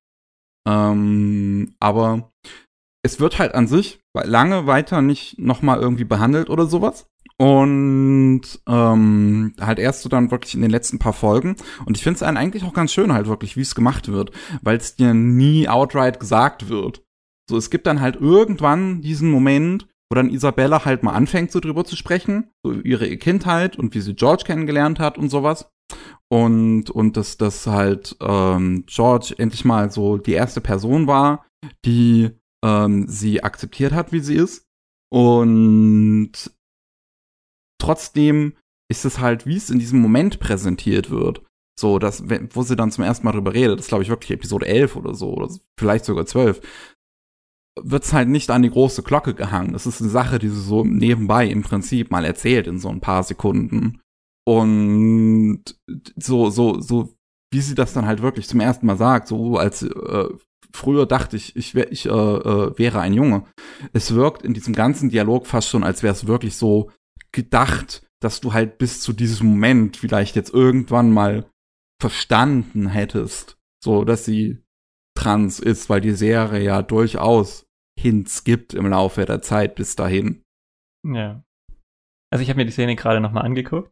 Ähm, genau, und es sind auf jeden Fall äh, George und Arashi davor im Dings, aber ich finde auch, klar, ich verstehe die Kritik, aber wie es gemacht ist, finde ich dann trotzdem ganz okay, weil Isabella dann so die anzwinkert. Und da ist, finde ich, aber natürlich ist es auch nur meine Wahrnehmung, du kannst es gerne und vermutlich auch anders wahrnehmen, ist so dieses, die Aktion ist so, ich zeig mich dir in dem Moment, so habe ich es eher wahrgenommen. Ich sage, ja, okay. Also ich, ja. sie, weißt du, dass das so ein enthüllendes Moment zum Tragen kommt und nicht, dass es so die Kamera erzählt. Ja, eigentlich bist du äh, dran so in dem Moment, sondern das ist so, ich öffne mich hier. Aber wie gesagt, das ist meine Wahrnehmung. Ganz ehrlich, man kann eigentlich fast immer mit der Devise daherkommen, dass wenn etwas irgendwie nicht so ganz funktioniert und schlecht aufkommt in dem Thema, dass du äh, wahrscheinlich eher von Unwissenheit oder Unfähigkeit da ausgehen musst und nicht von Bösartigkeit. Deswegen, ich ne? glaube, das ist in dem Moment halt auch nicht böse gemeint oder so. Das war halt einfach nur, weil in der Inszenierung das jetzt irgendwie unglücklich gewählt war. Ja, ja, ja, ja, genau. Na jo, Mann, Paradise Kiss zu dem Zeitpunkt, wo Madhouse immer noch die Banger rausgebracht hat am laufenden Band. naja. Ich finde schade, dass ich es jetzt nicht geschafft habe, bis heute noch ähm, hier den, den, den Film zu gucken, auf dem der Manga und Anime wohl groß aufbauen soll. Also zumindest inspiriert von sein soll. Hier, wie hieß der nochmal? Velvet Goldmine. Ich habe mir den extra gekauft. ich habe ich hab, ich hab ihn hier gerade in meiner Hand. Aber ich bin leider nicht dazu gekommen, den bis heute zu gucken. Kannst dir nächstes Mal erzählen, ob es tatsächlich irgendwie Überschneidung gibt. Also, ich habe gelesen, dass es wohl im, zumindest im Manga einige Anspielungen auf den Film geben soll. Ist zu lang her, ich habe es gerade nicht im Kopf. Ich habe den Film auch nicht gesehen, vielleicht verstehe ich die dann auch nicht. Aber es ist, ist halt ein Film, wo es halt um oder der eine Parallele ist zu David Bowies Leben, so in den Okay. 70ern in der Rockszene und Mhm. dass die Hauptfigur halt sich seinen Eltern gegenüber äh, als homosexuell outet und dann halt in der Rockszene so ähm, das von allen akzeptiert wird, wo halt selber ein sehr buntes Treiben herrscht. Und ich meine, das sehe ich total so in Ja. der Serie. Ja, ja. Es ist ja sehr viel schon durchaus dabei, um, um, um, um Akzeptanz und sowas geht und um seinen Platz in der Welt zu finden. Jo. Ja. Ah, sehr gut, sehr gut, sehr gut. Ja, auf jeden Fall absolute Sehempfehlung. Also Ah. wirklich große Empfehlung zu Paradise Kiss. Also mir hat's super, super gefallen, absolut. So. Ja, Darf ich noch was Ich- sagen äh, zu Ja, Nana, weil sicher. ich das wahrscheinlich sonst nirgendwo sagen werden kann? okay. Ich finde, dadurch, dass Nana so fragmentiert momentan ist und vermutlich auch immer bleiben wird, dass du halt die Anime-Serie hast, die quasi die Hälfte des Mangas adaptiert und dann noch den Manga, der dann abbricht Mhm.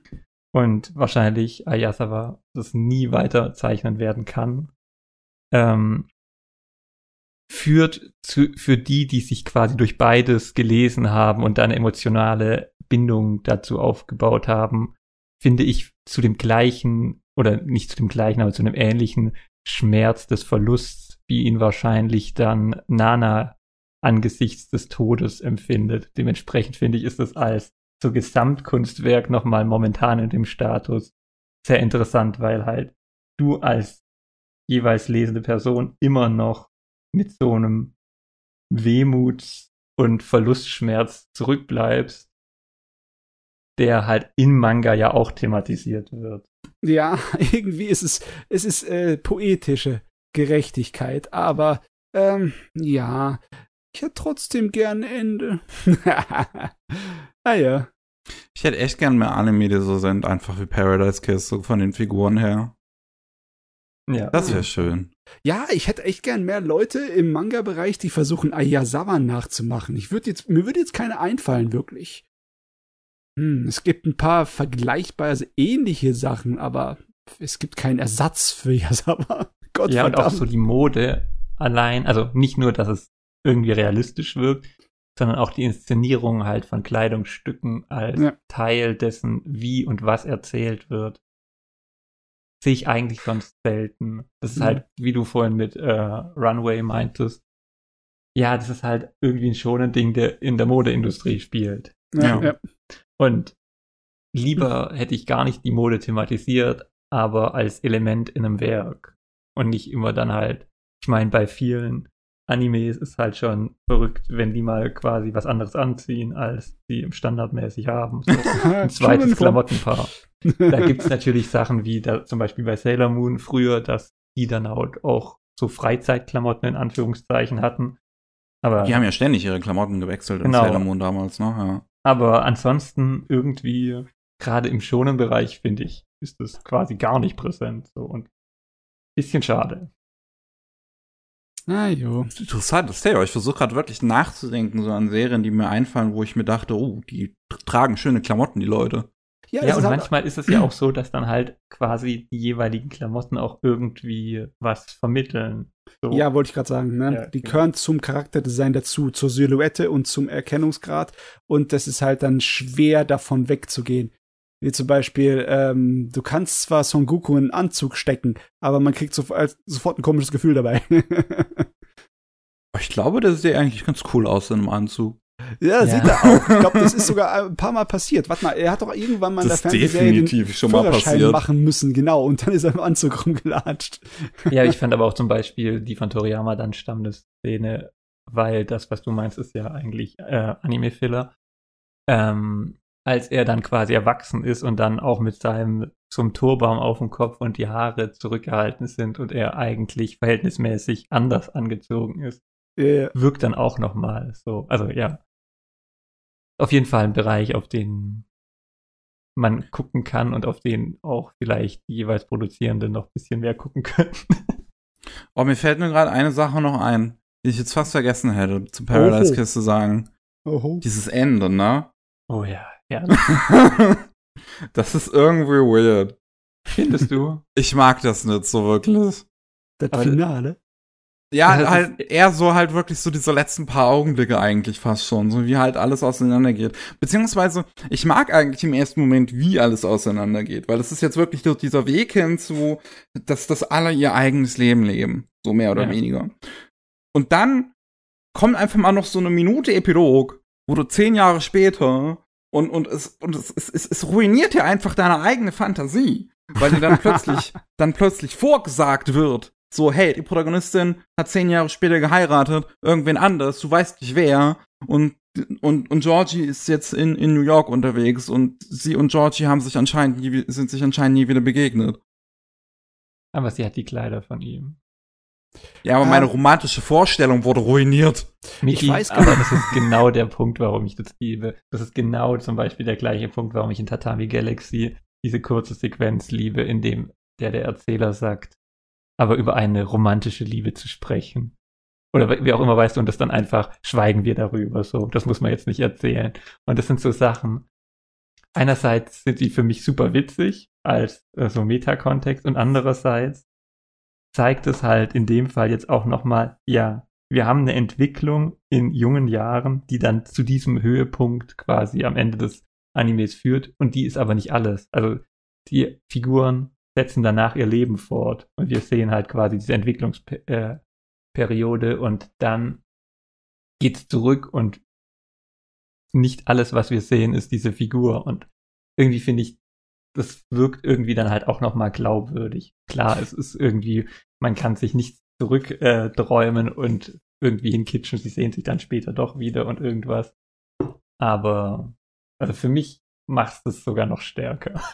Ja, ganz ehrlich, ne, das äh, ist ja jedem selber überlassen. Mein Head-Kanon zum Beispiel, ne, meine Kopfgeschichte, die, die kann überall den Schnitt setzen. Wenn ich mir zum Beispiel sage, ja, die Teile von der Geschichte gefällt mir im Endeffekt nicht, die ignoriere ich einfach, dann mache ich das auch.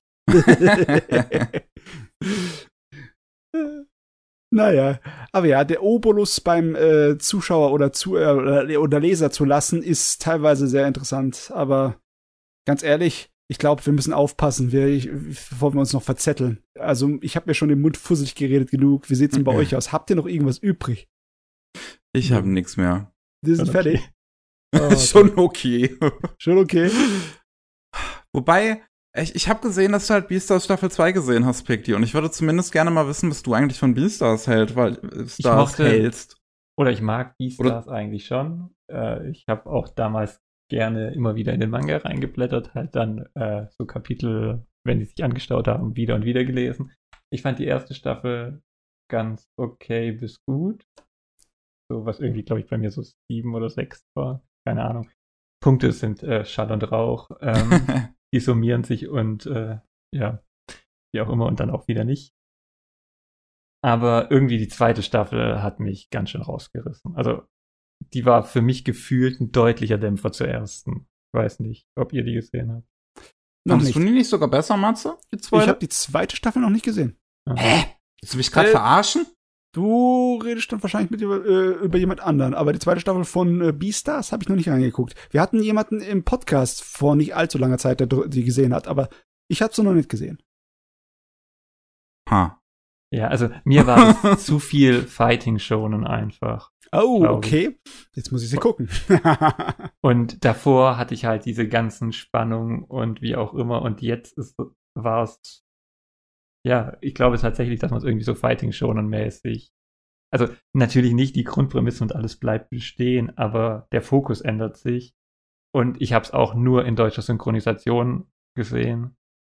Und ich habe mir teilweise die Hände über dem Kopf zusammengeschlagen bei diesen Zitaten. Und ich hatte die Zitate, die ich aus dem Manga kannte, nicht so blatt und äh, weiß nicht, so Bauernweisheitsmäßig äh, im Kopf. Und das hat, glaube ich, für mich das ganze Seherlebnis auch nochmal sehr geschmälert, weil ich finde schon gut, wenn ich quasi mit den Figuren ähm, mich irgendwie verbinden kann und wenn ich deren Innenleben sehe.